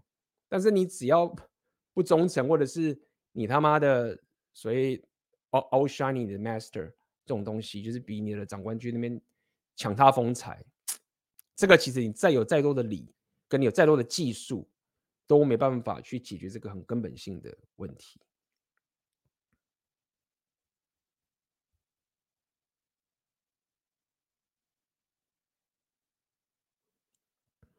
身旁很多不错的兄弟都去黑药丸了，到底该怎么处理？其实我觉得是这样，就是说，黑药丸我们当然要先定义一下。黑药丸现在已经有很多不同的定义了。我之前有做过黑药丸的影片。那么对黑药丸，我们我当时那个影片呢、就是说，首先是在讲黑药丸的时候，我们就要先要先要回来再讲一次，就是黑药丸它本身的定义是什么？它的定义其实很广泛的。有些人说，哦，没有黑药丸，没有没有放弃啊，没有放弃的黑药丸就只是在分析自己的外表，就是要男人做，就是讲说男人的外表很重要，然后我们的外表会影响到很多很多东西，这样子。那我不觉得是黑药丸，就是你不需要是红药或是任何的药丸，就会知道外表这个东西是很重要的，本来就是这样，没有人会去反对外表这件事情。那你可能会说啊，没有黑药丸告诉你说你要花更多更多的资源去在外表身上，我觉得这也不是，就是外表本身力量属性就是一种外表啊，就是就是很多人会去讲说哦，黑药丸不是不好的点，因为它就只是说外表很重要，我觉得没有，就是外表提升这件事情不是黑药丸独有的范畴。那当时我们讲黑药丸它。的最核心的概念跟其他的不一样的点是在于说，黑药丸告诉你说，就所谓的宿命论，就是你矮、你丑，你就不要再提升了，因为都没救。这是黑药丸一个很独特的，又很有杀伤力的，又很吸引人的一个点。因为很多黑药丸就是他觉得啊，你这些在自我提升没没解，那些自我提升壮的要命、有钱什么的，就是没用。然后他们下出一个这样的一个 statement，就是说。自我提升，你就不用浪费时间了。宿命论，自我提升对你人生没有任何帮助，你绝对达不到。那么，这个其实就是我当时在批评黑药丸的一个概念。好，我们就是回头讲讲嘛。那当时我讲的点就是在于说，我的概念讲就是 A B，你这妈自我洗脑，就有些人真是办不到啊。就是你这边自我提升的，就不能保证你一定可以得到你想要的东西。哎，合理哦。所谓的。红药丸的自我提升不是保证各位努力就可以得到结果的，大家不要搞错，我从来没有讲过这句话。那当时我举的反例是什么？我们现在讲就回复一下黑药丸吗？我在批判黑药丸的点在这个地方，我讲的意思是说，黑药丸这一群人，他们认为他们自己是最独特的，他们只有认为自己所求不得，他们认为这些高富帅的人，他们的生活。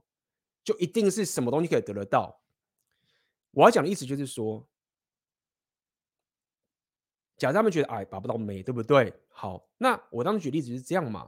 假设你在台湾是阿尔法，对不对？你假设你在台湾是超级帅的人，台湾人很帅，你都可以把很多妹子。这时候呢，你会说这个人是黑药丸吗？不会啊，没有啊，得很多妹，怎么会黑药丸？哎，他也可以是黑药丸哦，因为如果说他的目标。是把到，比如说什么英国皇室的公主，他想要把到的是谁谁谁那种地位的公主，他这辈子也把不到这个妹子啊。他再怎么努力，他就是没有到那个地位，他就是不是个皇家的血统，他也把不到这个妹子啊。那这时候，这个在台湾是一个阿尔法的这个男人，他是也可以说他自己是黑药丸，就是我是黑药丸，我再怎么提升都没用，我就是保到这个妹子，什么什么之类的。所以。我要去反驳的概念就是这样，就是每一个人在他的事情里，他总会有一个是他这一辈子得不到的东西。如果说我们自我提升的标准是说，如果我有个东西，然后我永远得不到，我就不提升的话，那大家都不需要提升了，因为每个人都有一个东西是他得不到的。但是这个人类文明可以起来，就是因为大家在努力的去打造啊，在提升啊。所以换到刚刚的意思来讲，就是说，其实自我提升派它的概念其实就是说，合理，某些东西你可能这辈子你就是永远得不到，好不好？好，那你选择什么？你选择说好，就算我这辈子把不到英国皇室的公主，那我现在有两种选择，一种就是说，哎，反正我保不到英国皇室的公主，那我这辈子其他事情什么也都没差了，就是我要么得到得得到她，要么就是随便，还是说你至少可以今天、明天比今天过得更好一点，后天比明天过得更好一点，你也许这辈子永远保不到那个人，就像一个黑丸嘛，我这辈子可能保不到那个人，但是我是不是可以？明天比今天过得好一点，后天比明天过得好一点，这个应该办得到吧？那如果说你的答案是说，哎，没有，没差，就是 A B，你知道吗？我这辈子就要把那个皇室公主，不然我这辈子就是随便。我明天比今天好，我也没差。那好，翻，那你就去摆烂，就当躺平，或是怎么样，黑暗抽你什么什么都好。好，那 帮他复习一下我对黑暗的一些思思维就是这样。那么再来，你要怎么处理这件事情？是在于说。我认为现在不管是黑药丸还是红药丸，或什么什么东西，他们就是走偏的一个点呐、啊。这个偏的点其实不是在于说，他们可能非常的怎么讲，讲出一个真实这个点。这个真实很重要，大家要了解。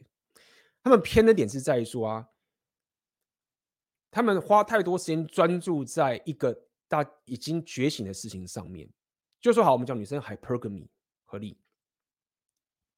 但现在整个黑曜文或者整个这个国外的这些社群啊，他们会开始去找很多很多的案例，去一直去强化各位说啊，hypergamy。好，但如果说你本身是一个内容创作者，比如说像我，我其实可以这样干的，就说因为这个是内容创作者的工作嘛，他为了要一直去跟大家讲 Red Pill 这种，我过去也是这样子，就是说那。就大量的大部分的时间，就一直去找这些妹子怎么样啊，然后去推这个红药丸的理论。那么对一个内容创作者讲，他们是有理由这样做。那各位呢？各位有没有要拿这个去做自己的事业或什么什么东西？所以对于这些黑丸的处理，就一直是这个点，就是说，你你为什么要花那么多钱去专注在，就是啊，我要再看个案例，哎，hypergamy 哦，案例哦，这个他归零了，案例哦。就是你其实就是一直在消在在吃这个这个东西，那意思是什么？就是你要怎么处理？就是好，我觉醒了，我知道了。我如果现在要我缺什么？哦，我可能缺事业。哎，我缺什么？哎，我可能缺力量属性。哎，我缺什么？哎，我可能缺社交属性。我 get 的妹子不够。哎，我缺什么？我可能现在又太贝塔，我可能需要怎么样再去？强化自己的这个这个情形，因为最终我后面讲这些东西，它是很不 sexy 的，它是没有什么流量的，你知道吗？但是那些东西却是各位在觉醒之后最需要的。当时我在讲觉醒的时候，我就跟各位讲 REPEL 觉醒什么资料，问大家说：“哎，各位现在觉得 REPEL 里面最大跨这门槛是什么？”我就干，因为没有钱，我就合理对。看，如果他妈的你现在薪水他妈低的要死，然后一直听 REPEL，那也帮不了你啊，解决不了你这些问题啊。对吗？所以该怎么处理就是这样。那其实黑药王或是这些什么两性动态真实，也只是取取处在这个两性动态里面。但这个世界上有很多非两性动态的东西，他们也可以是非常的黑暗、非常的真实的。那你就问啦、为什么你们只要 focus 这些两性动态的这种真实？你为什么不去 focus 那些这些其他？比如政治上的这些黑暗，你为什么去 focus 上其他那个什么教育界的黑暗？每个地方都有他自己的 red pill 的觉醒，这样讲好了。你为什么只 care 两性动态？那你往这个方向思考，你就知道啊，对吗？就是说，其实很多地方都有很血淋淋战争，又很很可怕的真实。那为什么你你只骂 care 红药丸、黑药丸而已？你为什么不去 care 那个战争的东西？我们一起来哦，你这个是真实，全部摊开来一起去弄，你为什么不做？一天走二十四小时嘛，你有优先顺序嘛，对不对？也许我们真的 care 战争那些东西，但是你现在去 care 这个东西，有办法真的很实质上去解决你现在生活上的问题吗？你有顺序性嘛？也许你他妈的现在一路有选择权，你去关心这个议题，那去走也可以啊。所以怎么处理就是这个样子。你去别想观察，最终就是你到底要把你的专注。放在什么地方可以真正的去解决你生活上的问题，那你就会知道怎么去面对这些，比如说有些红药丸中毒啊，或者黑药丸的人的，好不好？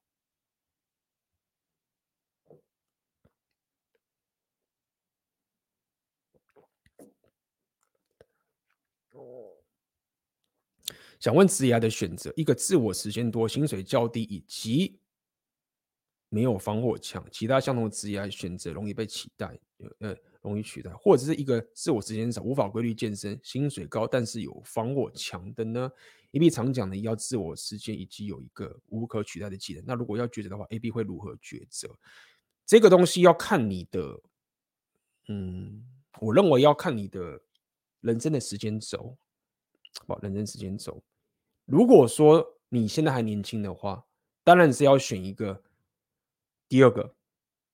老实讲，而且我我讲真的，第一个时间多、薪水较低以及没有防火墙，这个东西我不懂它的好处在哪里，它就是时间多而已。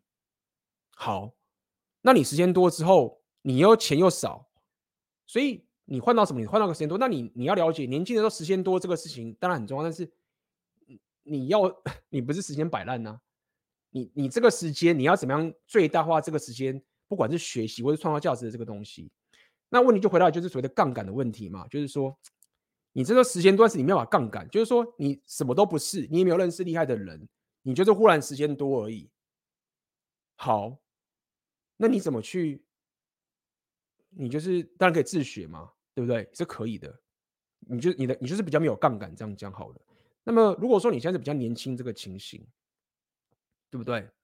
那么虽然说你现在自我成长你没有规律健身，但是你至少先买到了一个杠杆跟你的金钱。如果你真的要这样去比的话，因为你你如果去比这两个啊，你其实第一个要补一个，就是说，如果说这一个工作它是薪水少，但是它可以学到很关键的技能，或者是它可以跟到一个很难得的主管，或者是很难得的什么什么之类的。那他才有可能去打败第二个。如果你第一个选项没有刚刚那些条件的话，那一定是选第二个的。我讲白一点，当然啦，你不能就是弄到住院，这个合理嘛？只是说你规律健身变少，合理，好不好？所以各位不要搞错喽，我不是要各位，我自己也在职场混了十年。OK，你你你要愿意拿比较低的薪水。是要换到一，你要学到很关键的技术；二，你要跟到一个很关键的人；三，你可能是换到一个很棒的一个门票，可以让你跨到新的领域。我当时就是因为这三个叮叮叮满足之后，我才愿意降薪的，不是因为我时间多。这个不要搞错了。那我的意思就是说，在你因为你要薪水高这种东西，你。就不是你能控制的，就是就是薪水这个东西，就是公司就是价格就列出来啦，对不对？你有什么好去？就是这不是什么机缘不机缘的问题嘛，就市场价格嘛，对不对？你要么就是可工程师，你去 Google 什么什么之类。但是如果说刚刚讲一些关键的技术，或是你人脉的那个情形，主管对不对？或者是可以跨到一个新的领域，那个是要靠机缘的。那。以我这个情形，我也算是比较风险高的。这三个东西出来之后，那你才会考虑不要刚刚呃降薪去做这件事情，好不好？但问题又来了啊！无论你选刚刚是我刚刚讲这种选这种降薪，但是你有很大这个基础，或者是你很多薪水，你都要知道说你在面对什么样的长远的目标嘛？长远的目标就是要有个自主性嘛，就是要有个选择权嘛，要有自己的事业嘛。对不对？只是你路上走的这个方法的先后问题。也许你现在这个阶段是先薪水高一些，OK，薪水高一些这样子。好，那但是你方向是往那个地方走。哎，可能像我就是这样嘛。哎，后来的时候，哎，我跨到个新领域了，然后跟那个新的主管了，然后什么什么，哎，还是一样是往那个方向走。你可以这样去调配。简单来说是这两种模式都只是过程。帮助你到达你未来那个方向，北极星的一条过程路。最终你希望的当然是什么？是你单位时间点超有价值，单位时间可以赚很多钱，你又可以有自主性，就是创业家的概念嘛，好不好？所以你不能停留在无论是我刚刚讲的是一个钱少或是一个钱多的这一种情形，你一定都是要慢慢的往那个方向走的。请问 A B 台湾女生难追的原因是不是和男多女少有关？你说 A B 有到乌克兰过，而当地是女多男少，所以女生好追很多，这是真的吗？其实不是。乌克兰如果年轻的这个族群，他们女生也没有比男生多。他们说女多男少啊，都是可能现在又是了，因为当时在战争前的时候，他们说女多男少是老一辈的，那二战的时候死光，但是年轻的一辈，他们其实也是五五坡。但最近这一年俄乌战争嘛，他们可能有很多男人都死死光了。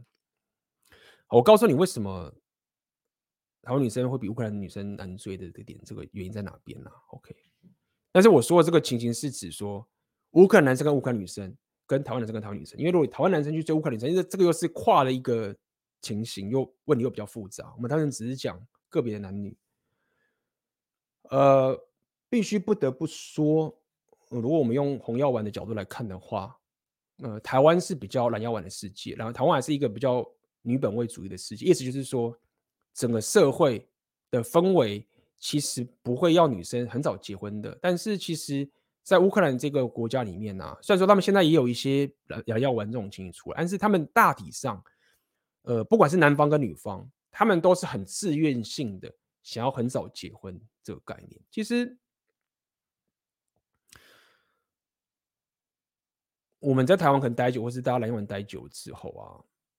你们可能真的很难想象，就是说，在乌克兰这个地方，他们真的是觉得说，人生生活要过得比较更好，就是在没有钱的时候早早跟早早的结婚，然后男女一起打拼，这样，真的就是，我有认识乌克兰的这个就是夫妻嘛，那他们战争，所以男人不能出来啊，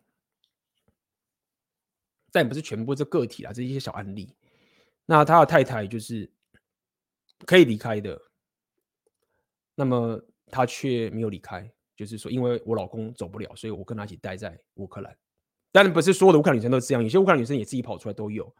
那么我会特别提这个原因，是告诉你，就是说，其实，在乌克兰那个国家的环境，他们的社会整个氛围上面啊，呃，不是被强迫的哦。我在跟各位讲，就是我每次跟那时候跟乌克兰朋友们聊啊，我就说，哎，你知不知道？你知道吗？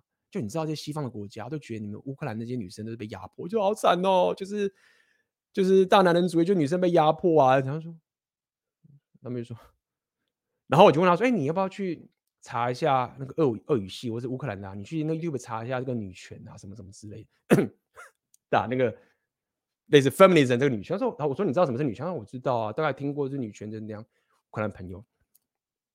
然后就是查说女权，哦，打女权。然后他跟我讲说，整个乌克兰的 YouTube 频道没有什么在聊女权的。然后我就说，你们打一下英文。他说，看，我好奇怪哦，我打英文的那个英文的话就超多什么哦，女权的那个内容就超级多 feminism，然后什么大堆这样子，就是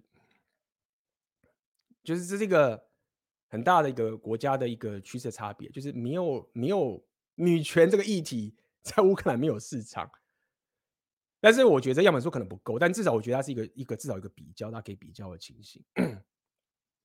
那么也因为如此的话，我们用这个最根本的蓝药丸的这种想法去看待男女之间的关系的时候，如果以台湾来讲的话，大部分现在比较所谓的进步、比较 fancy 的想法，就是因为毕竟台湾可能还是非常压抑，但是很 fancy，就啊我们。没有要早早结婚啊，然后男女是要过得好啊，什么之类，也不会有一个觉得说，呃，跟那个男人结婚这件事情是对自己生活是很有帮助的一件事情。那么自然，他动力动机小化，男人呃男男朋友女朋友，台湾男生找女朋友的这个难度当然就提高了嘛。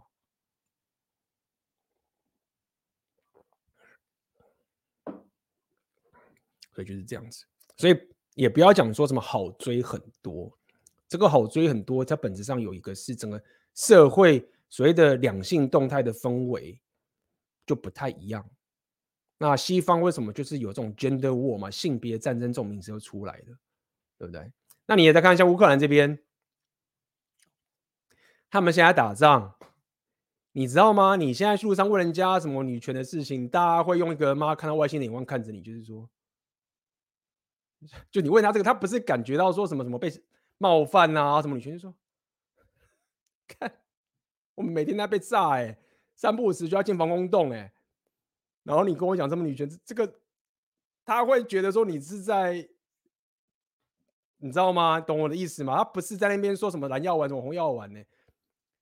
整个社会、整个国家的氛围，就是认为这个东西根本不在他们的世界里面，也不是在那边说什么丑男丑女，懂吗？而且你知道，战争一发生的时候，结婚率爆冲，哎，哇，那个真的是很夸张。这个等下提到这个点，就是他们。也有离婚潮，也有结婚潮，他是什么意思？我刚才那边的什么什么话哥？首先呢，当然是理解嘛，就是为什么他们会疯狂结婚，合理。就是当人的生存遇到问题之后，就这个客观的事实，生存者大家为了要让自己的生活比较安定感，就会想要结婚。当我们的生活是非常的富足、非常的 OK 的时候。就会比较不想结婚，所以当时战争一爆发的时候，在前面然后第一个月什么挖哥，乌克兰的结婚率就冲冲上去，一堆人结婚，就是我也不知道多少对啊，我也数不出来，就超多的。那为什么离婚率也高呢？没办法啊，乌克兰跟俄罗斯是一个这么亲的的这个的这个这种关系，先不用讲说，可能比如说老公是。俄罗斯人，然后老婆是乌克兰人，或是怎么，或是老婆是俄罗斯，老公是乌克兰人，然后他这样会会会离婚，甚至很多是，就算他们都是乌克兰人，但是有些人比较亲俄的，他妈的也离婚，因为他们就是这样吵嘛。然后也有很多就是跟我讲说什么自己都是乌克兰人，然后他亲俄，然后就加入俄军，俄国的军队。那你觉得他们怎么去思考这件事情？所以他们也是离婚率爆多。就是这样子，好不好？就是这样子。我们来看看，哎，下面是有人抖内。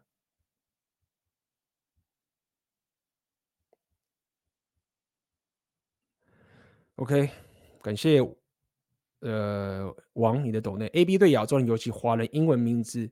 喜欢取美式的 John、Joe、Sarah 有什么看法？其他国家，比如说欧式或印度人，都是用原文然后音译，跟文化教育有关吗？我觉得有关呢、我觉得你这个问题其实挺好的。我觉得国台湾毕竟还是一个非常受到这个美式美国的这个影响啦，我必须这样认为。那么我要印象很深刻是。我第一次进公司的时候，我当时进科技的公司的时候，那公司长官就是要我取英文名字了，他们都说英文名字，所以整个就是我进公司的时候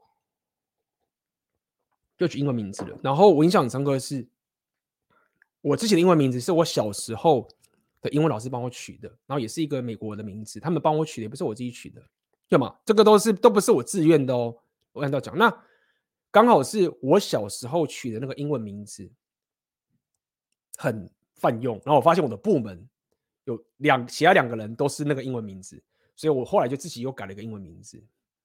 所以先感谢你，多年，我觉得跟文化教有关，就是整个台湾的环境，无论是小时候的英文老师啊，或者是你进进去一些科技的公司什么，他们都会主动要求你有一个英文名字什么之类的，造成我们就是这样取的。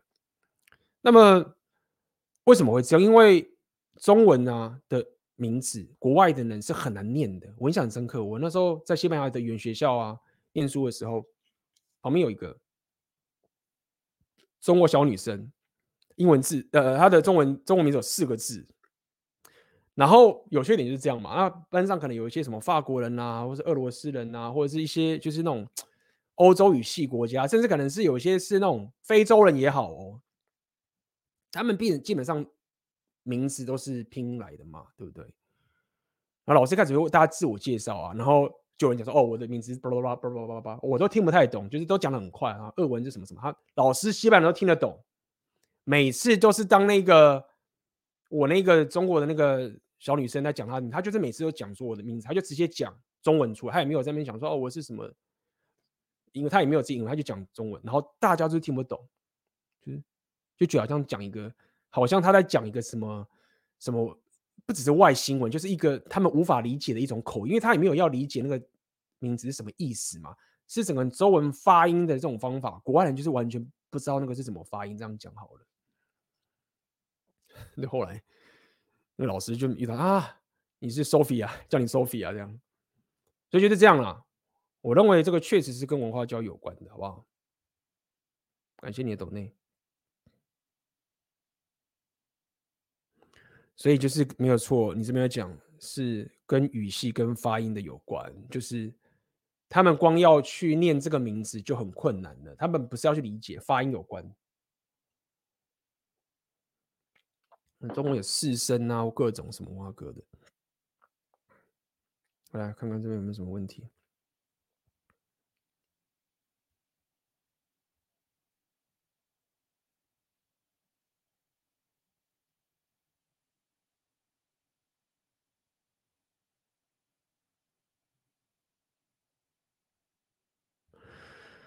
现在刚开始新工作，一天上六天班，晚上七天七点才下班，没本钱转工作，剩下大概三四个小时时间就开始去健身、听直播，感觉是要等到之后再换一个比较有时间的工作才可以开始自媒体。这样我是在逃避吗？不是，不好，我可以跟你讲，就算我在卖选的限制，我也不觉得你这样是在逃避，好不好？但是，但是你现在应该是要想办法提升你的履历。跟去找其他工作，OK？如果说现在这个工作它长期就是这样子，表示你是不可能长期上这工作是在伤害着你的啊！记得一件事情，就是一定可以找到一个不会这么压榨你的工作。如果不行的话，就表示你的技能不行，或者是履历不行，或者你面试不行，就是这样。你现在就要转盘子，你不要有真命天女症。这个公司现在压榨你，就是赌你不会走。但相信我，因为我现在也是某种程度的老板。一定有其他公司可以用用你，只要你有能力，好不好？所以，我要我要讲点就是这样，就是说，呃，你必须以创业自媒体来讲，OK 的前面这边，你应该是要先让自己可以是在职场上有价值的，是你选老板，不是老板选你的的这个前提下面之后，如果还有余裕，再去搞自媒体。或者甚至，但是因为如果说你甚至有些人是通过靠过，有些人是靠自媒体来经营去达到这件事情，但我觉得这个太困难，风险太高，先不要这样干，好不好？先提升自己的技能，找到一个其他的公司，让你先跳脱出这个困境之后，再往下一步走，好不好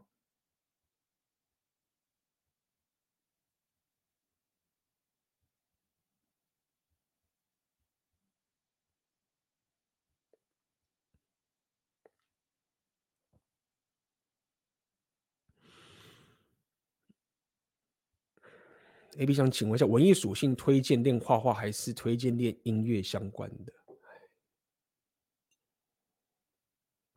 其实我小时候有有，我小时候高中高中的时候我还是动漫社的，好像是干部。我小时候爱看漫画嘛，看漫画之后就开始自己画起来了，所以我小时候有画也有学过一点点画画，但是后来完全没有在练。呃，我只能跟你这样讲，就是我我觉得现在。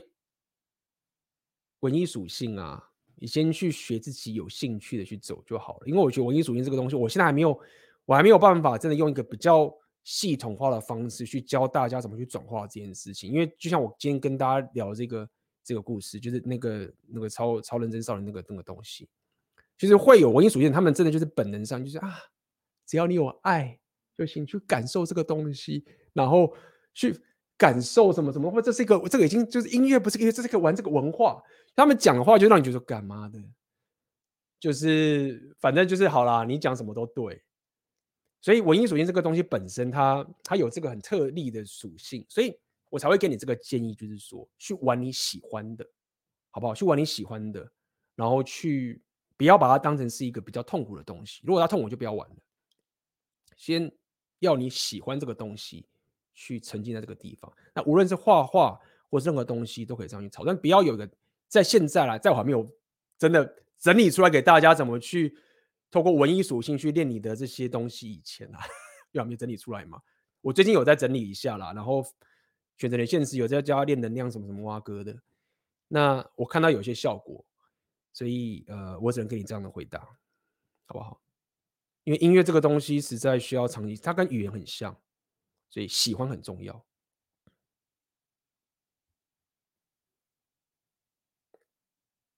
来，请想问问 AB 大是怎么规划安排自己的日常生活？有什么方法或窍门？嗯，其实说白了，还真的是蛮老梗的。其实要安排自己的生活，日常生活啊，说到底就是第一个，就是我刚刚讲的，就是我要讲策略，就是你要先有个北极星，就是你要知道你的人生的目的在哪个方向，很重要。但是如果没有这个就很困难。假设你先有了。那你要了解，在安排自己日常生活，说到底就是个优先顺序的问题。那优先顺序问题就是说，你你要记得这件事情是最重要的，其实是重要的事情会比紧急的还要更重要。但是有时候紧急你得处理，没有做合理。但是千万不要忽略了这个重要性。可你的北京星如果通常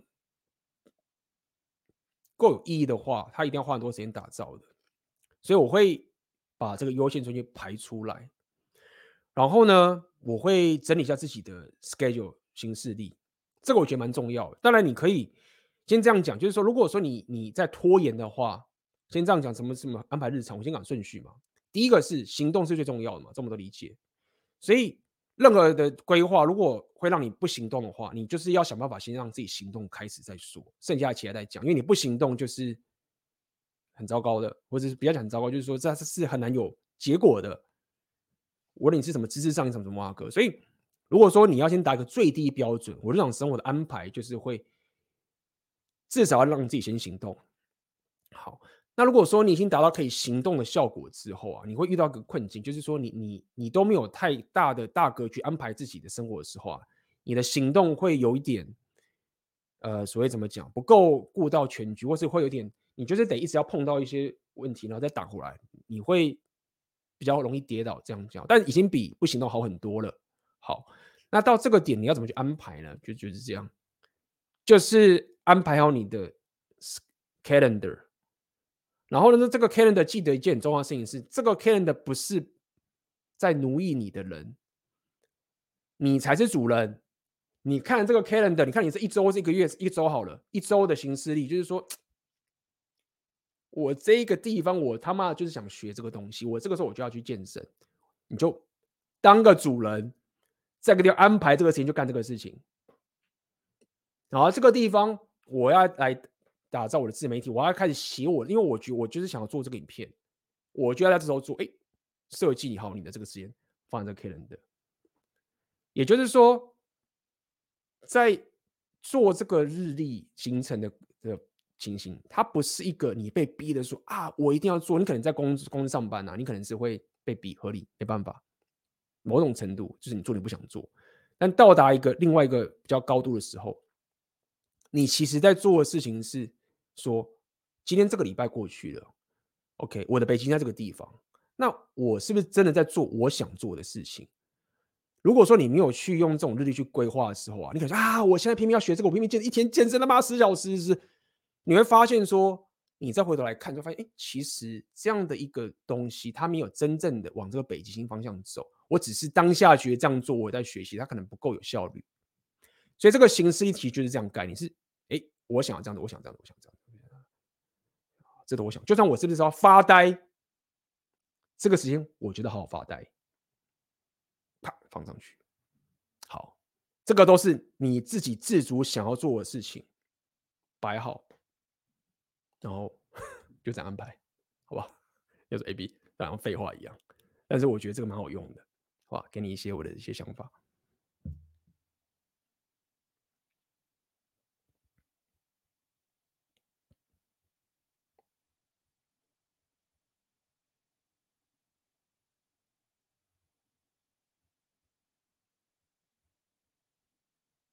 嗯。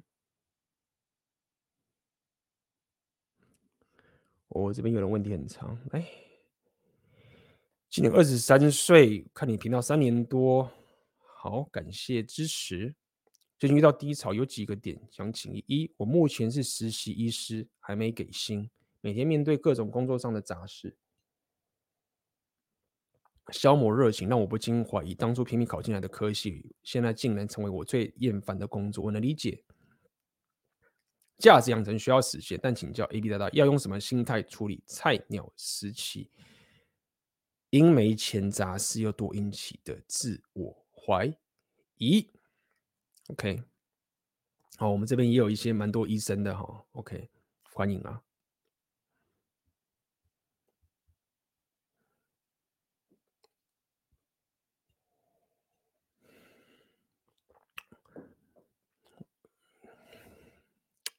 医生呢、啊，基基本上你可以当医生，你已经是这个社会的精英了。我们必须要这样去思考这件事情。那么，我讲白一点是这样：是，嗯，就算你不是医生，或者是不管是怎么样啊，那你如果在你的生活上面有特别的想法，或者是你没有特别的主导权的话，你要理解这件事，厌烦自己的工作这件事情是很正常的。好不好？厌烦自己，自己是很正常，所以你你不用自我怀疑，这个这个是正常，你只是过去不知道，这个是正常的。很少人就是会真的去每天上班很有冲劲，然后很少的，尤其是你现在又是工作这么多，拼命的要去弄一些杂事，发现医生可能不只是只要治病，还有很多这些有没有东西要去处理。所以第一点理解这个情形是正常的。那么我认为，以我当时的情形，我会给你个建议嘛，就是你你可以先看看十年后的你会是什么样子，或者五年后的你，这个很好看嘛。你看你公司的前辈，或者你什么什么东西，你你这个必须要你慢慢的去，慢慢的挖，不会一开始就就解决的，这个慢慢走。但是你至少可以大略知道你未来五年会变成什么样子啦，你未来十年会变成什么样子啊？那你想不想变那个样子？比如说，未来五年你很有钱，你有房有车什么之类的，经济很无余，但是你的生活就是这个样子。哦，这个很重要，这个就是这个就是为什么这种不管是我我这个频道跟各位聊，就是你就这个就是最难的。通常这个东西你可以突破的话，你你就是走了第一步，因为很多人你真的不知道啊，你也你也觉得，可是你你会在这边怀疑说，那我若我可能我觉得我不想，可是那我想什么，对不对？你会有这些这些问题出来，你会卡在这个地方，然后你就会持续的又继续工作。那么，所以我可以先给你的一个心态上的一个一个建设啊，是说你你现在的这样的厌烦工作这件事情是一个其他有致的一个现象，你不要觉得说这样子是很奇怪，也不用什么自我怀疑。那么在这样情形下面，我认为你剩下来的生活，在你医师的这个任务完成这个情形，回到我们我们我们刚刚讲的这些东西。就是你 either 是开始去做一些你自己在乎的事情，或者你去创造一个你在乎的价值。我认为创造了你在乎的价值，这个是一个比较好的方法，因为它跟你的商人属性有关，它可以跟你的这个经济，甚至可以解摆脱你医师的这个情形。但是我觉得你也不要太把这个当就是说一开始不要有这种这种期待。所以我我提供的就是选择连线这个方法，就是说。你要兼职的去做一件 side project，它本身是有价值打造的属性在里面。因为这个选择连线时，它这个自媒体创业有跟一般人当有点不同点是在于说，它它是围绕在一个创造价值的创业家这个思维去经营这个频道的，它不是只是说当个 YouTuber 之类，然后做爽而已。那我认为这件事很重要，因为如果你只是做场兴趣，那不可能，你一定要，你不可能就是。兴趣，然后可以解决你工作上的问题，你势必一定要可以创造价值，才可以才可以真正根治你这个的问题。所以，就算你不是用自媒体的方式，你是可以在你的 side hustle 的剩余的时间去打造一点什么东西，这样操作，对，好不好？那么在这个过程中，你慢慢的会更加的明朗化说。我其实还是觉得当医生比较好，因为虽然这个东西这样，但是我觉得这可以，或者是你这个 sales 弄起来之后，你会发现说，诶，我有很强烈的想法，觉得说医生不是我要走路，但这个其实少数，但是事实上很多这种自媒体创业家，有很多原本是律师或者很多医生啊，他们也都是从自媒体这边下手，好不好？给你一些想法。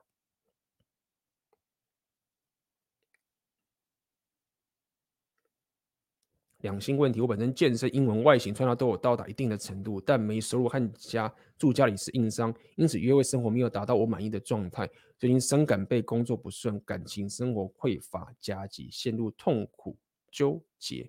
如果我在 SAT 不高的情况下，一面练 gay 一面实习，很怕两边都做不好，该如何取得平衡才能避免显此呃顾此失彼的两难状况？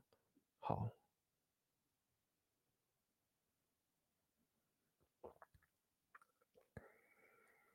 嗯，我觉得是这样啦，OK，因为这个毕竟不是 P V 的频道，好，毕竟不是个 P V 的频道。我觉得无论你现在 S M E 高还是低，你的 S 你的金钱是高还是低，你都要记得一件事情：社交生活这个事情本身就是一件很重要的一个一个，无论你现在穷还是有钱，都必须要去。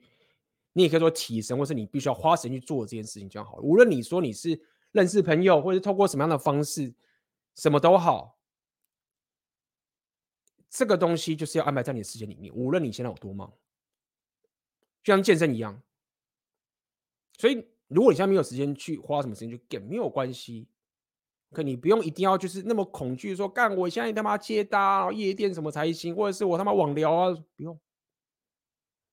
但是你要知道，说我有一个社交生活的能力，选一个，然后把这个事情安排下去。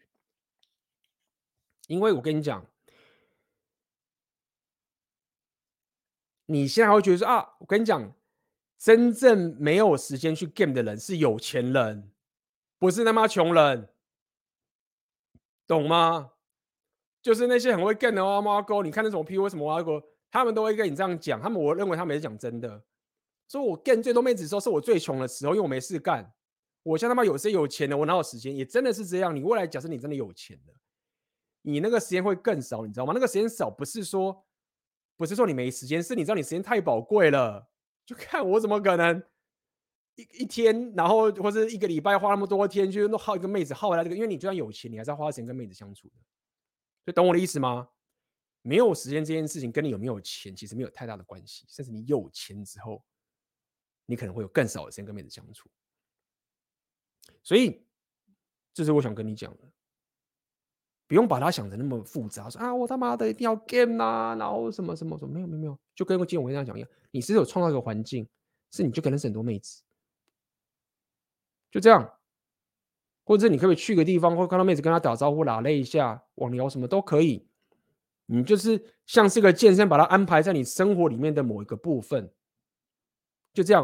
OK，我只是跟你讲说你，你你要去理解，就是说，你当然可以说啊，现在我都先不要，但是你要知道，这是你自己的意识，你自己的决策。就是说，A B 好，我我了解，但是现在某一种情形，我认为我现在度过一个情形，我之后在这个地方，可能我花这个社交时间会比较好，可能会调配一下。比如说，现在我可能我只是跟一些好妈吉。就是聊聊天，然后可能去认识一些新人，没有特别去跟妹子这样讲好了。因为我现在正在做某一个规划，那这个这个是有时间，比如说这个时间可能只有三个月，或之类一个月、三个月甚至半年都好哦，都可以接受哦。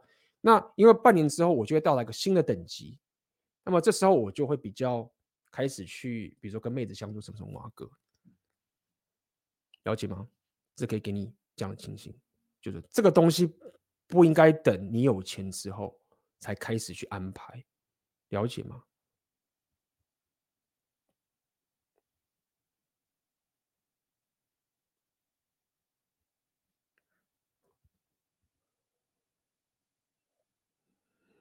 嗯，你 这边人问的有趣，打篮球算是什么属性？水呃，水肺潜水算是什么属性？所以。这种打篮球啊，我会把我可能会把它归类在偏力量啦。我老实讲好，如果硬要硬要分的话，可能会是偏在力量属性的部分。那水肺潜水的话，那我可能会把它归类在也是偏向力量跟文艺中中间。其实大致上文艺就是某种技能啦。可你可以把它讲成文艺就是一种 master 那种 craft master。你这种一种技能上面，通常我都会摆在算是文艺的部分。文艺不只是说是那种音乐啊，或者是种舞蹈，懂吗？好不好？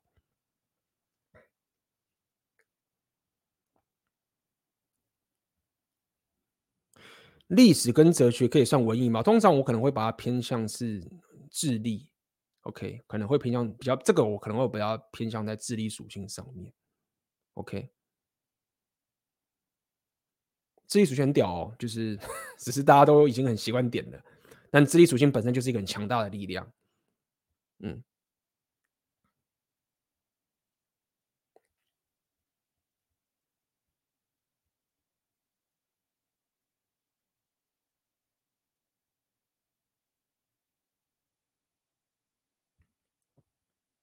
嗯，笨鸟，现在是啊，这最后一题了，差不多了，已经两多小时。一名高中生从今年开始接触红药丸，尽管我还没有任何的感情经验，但父母之间的感情问题让我完全能够了解到一个男人被归零后却不愿放下一段感情的状况。也因为这样，我开始变得愿意承担起生活的痛苦。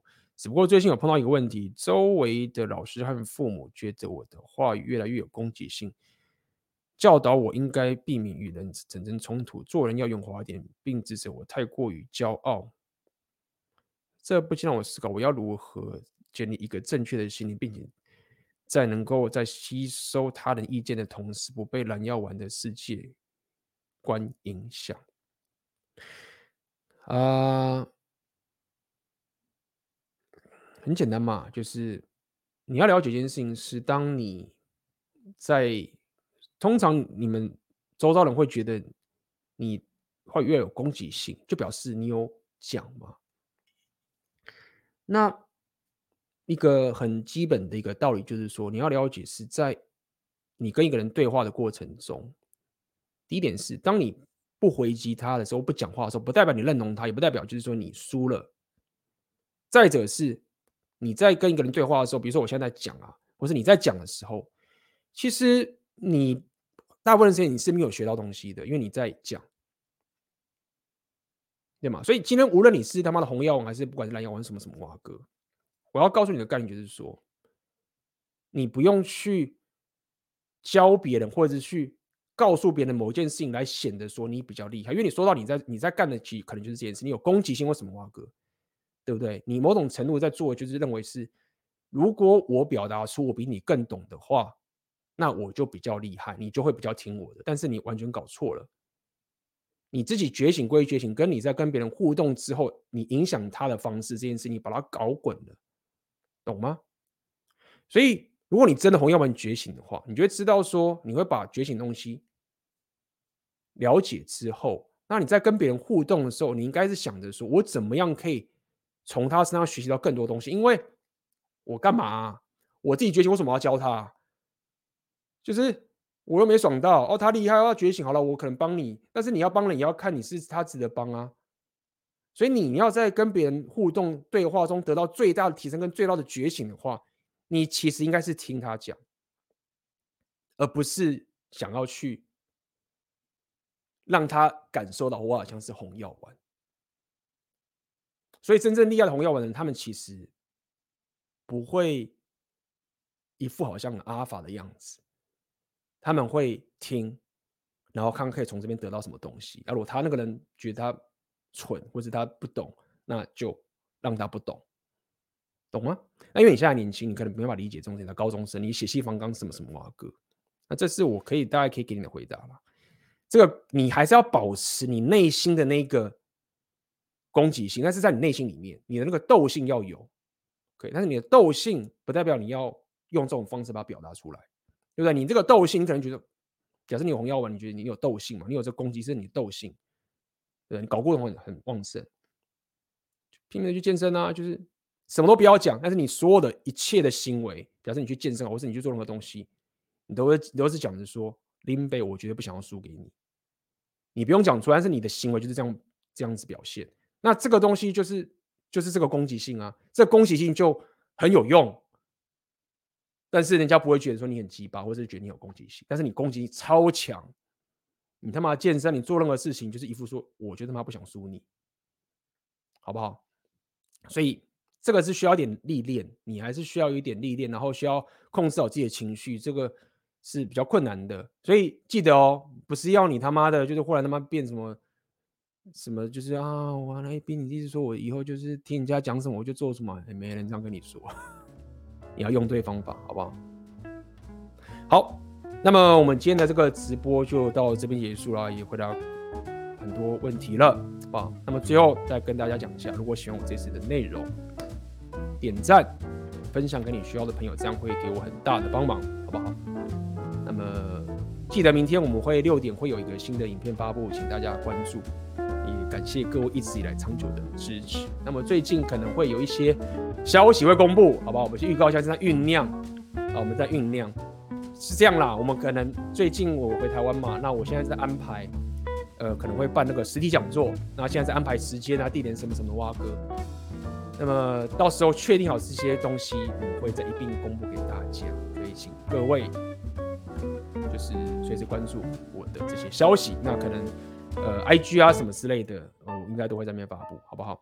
那么今天的影片就到这边结束啦，各位好好休息啦，拜拜。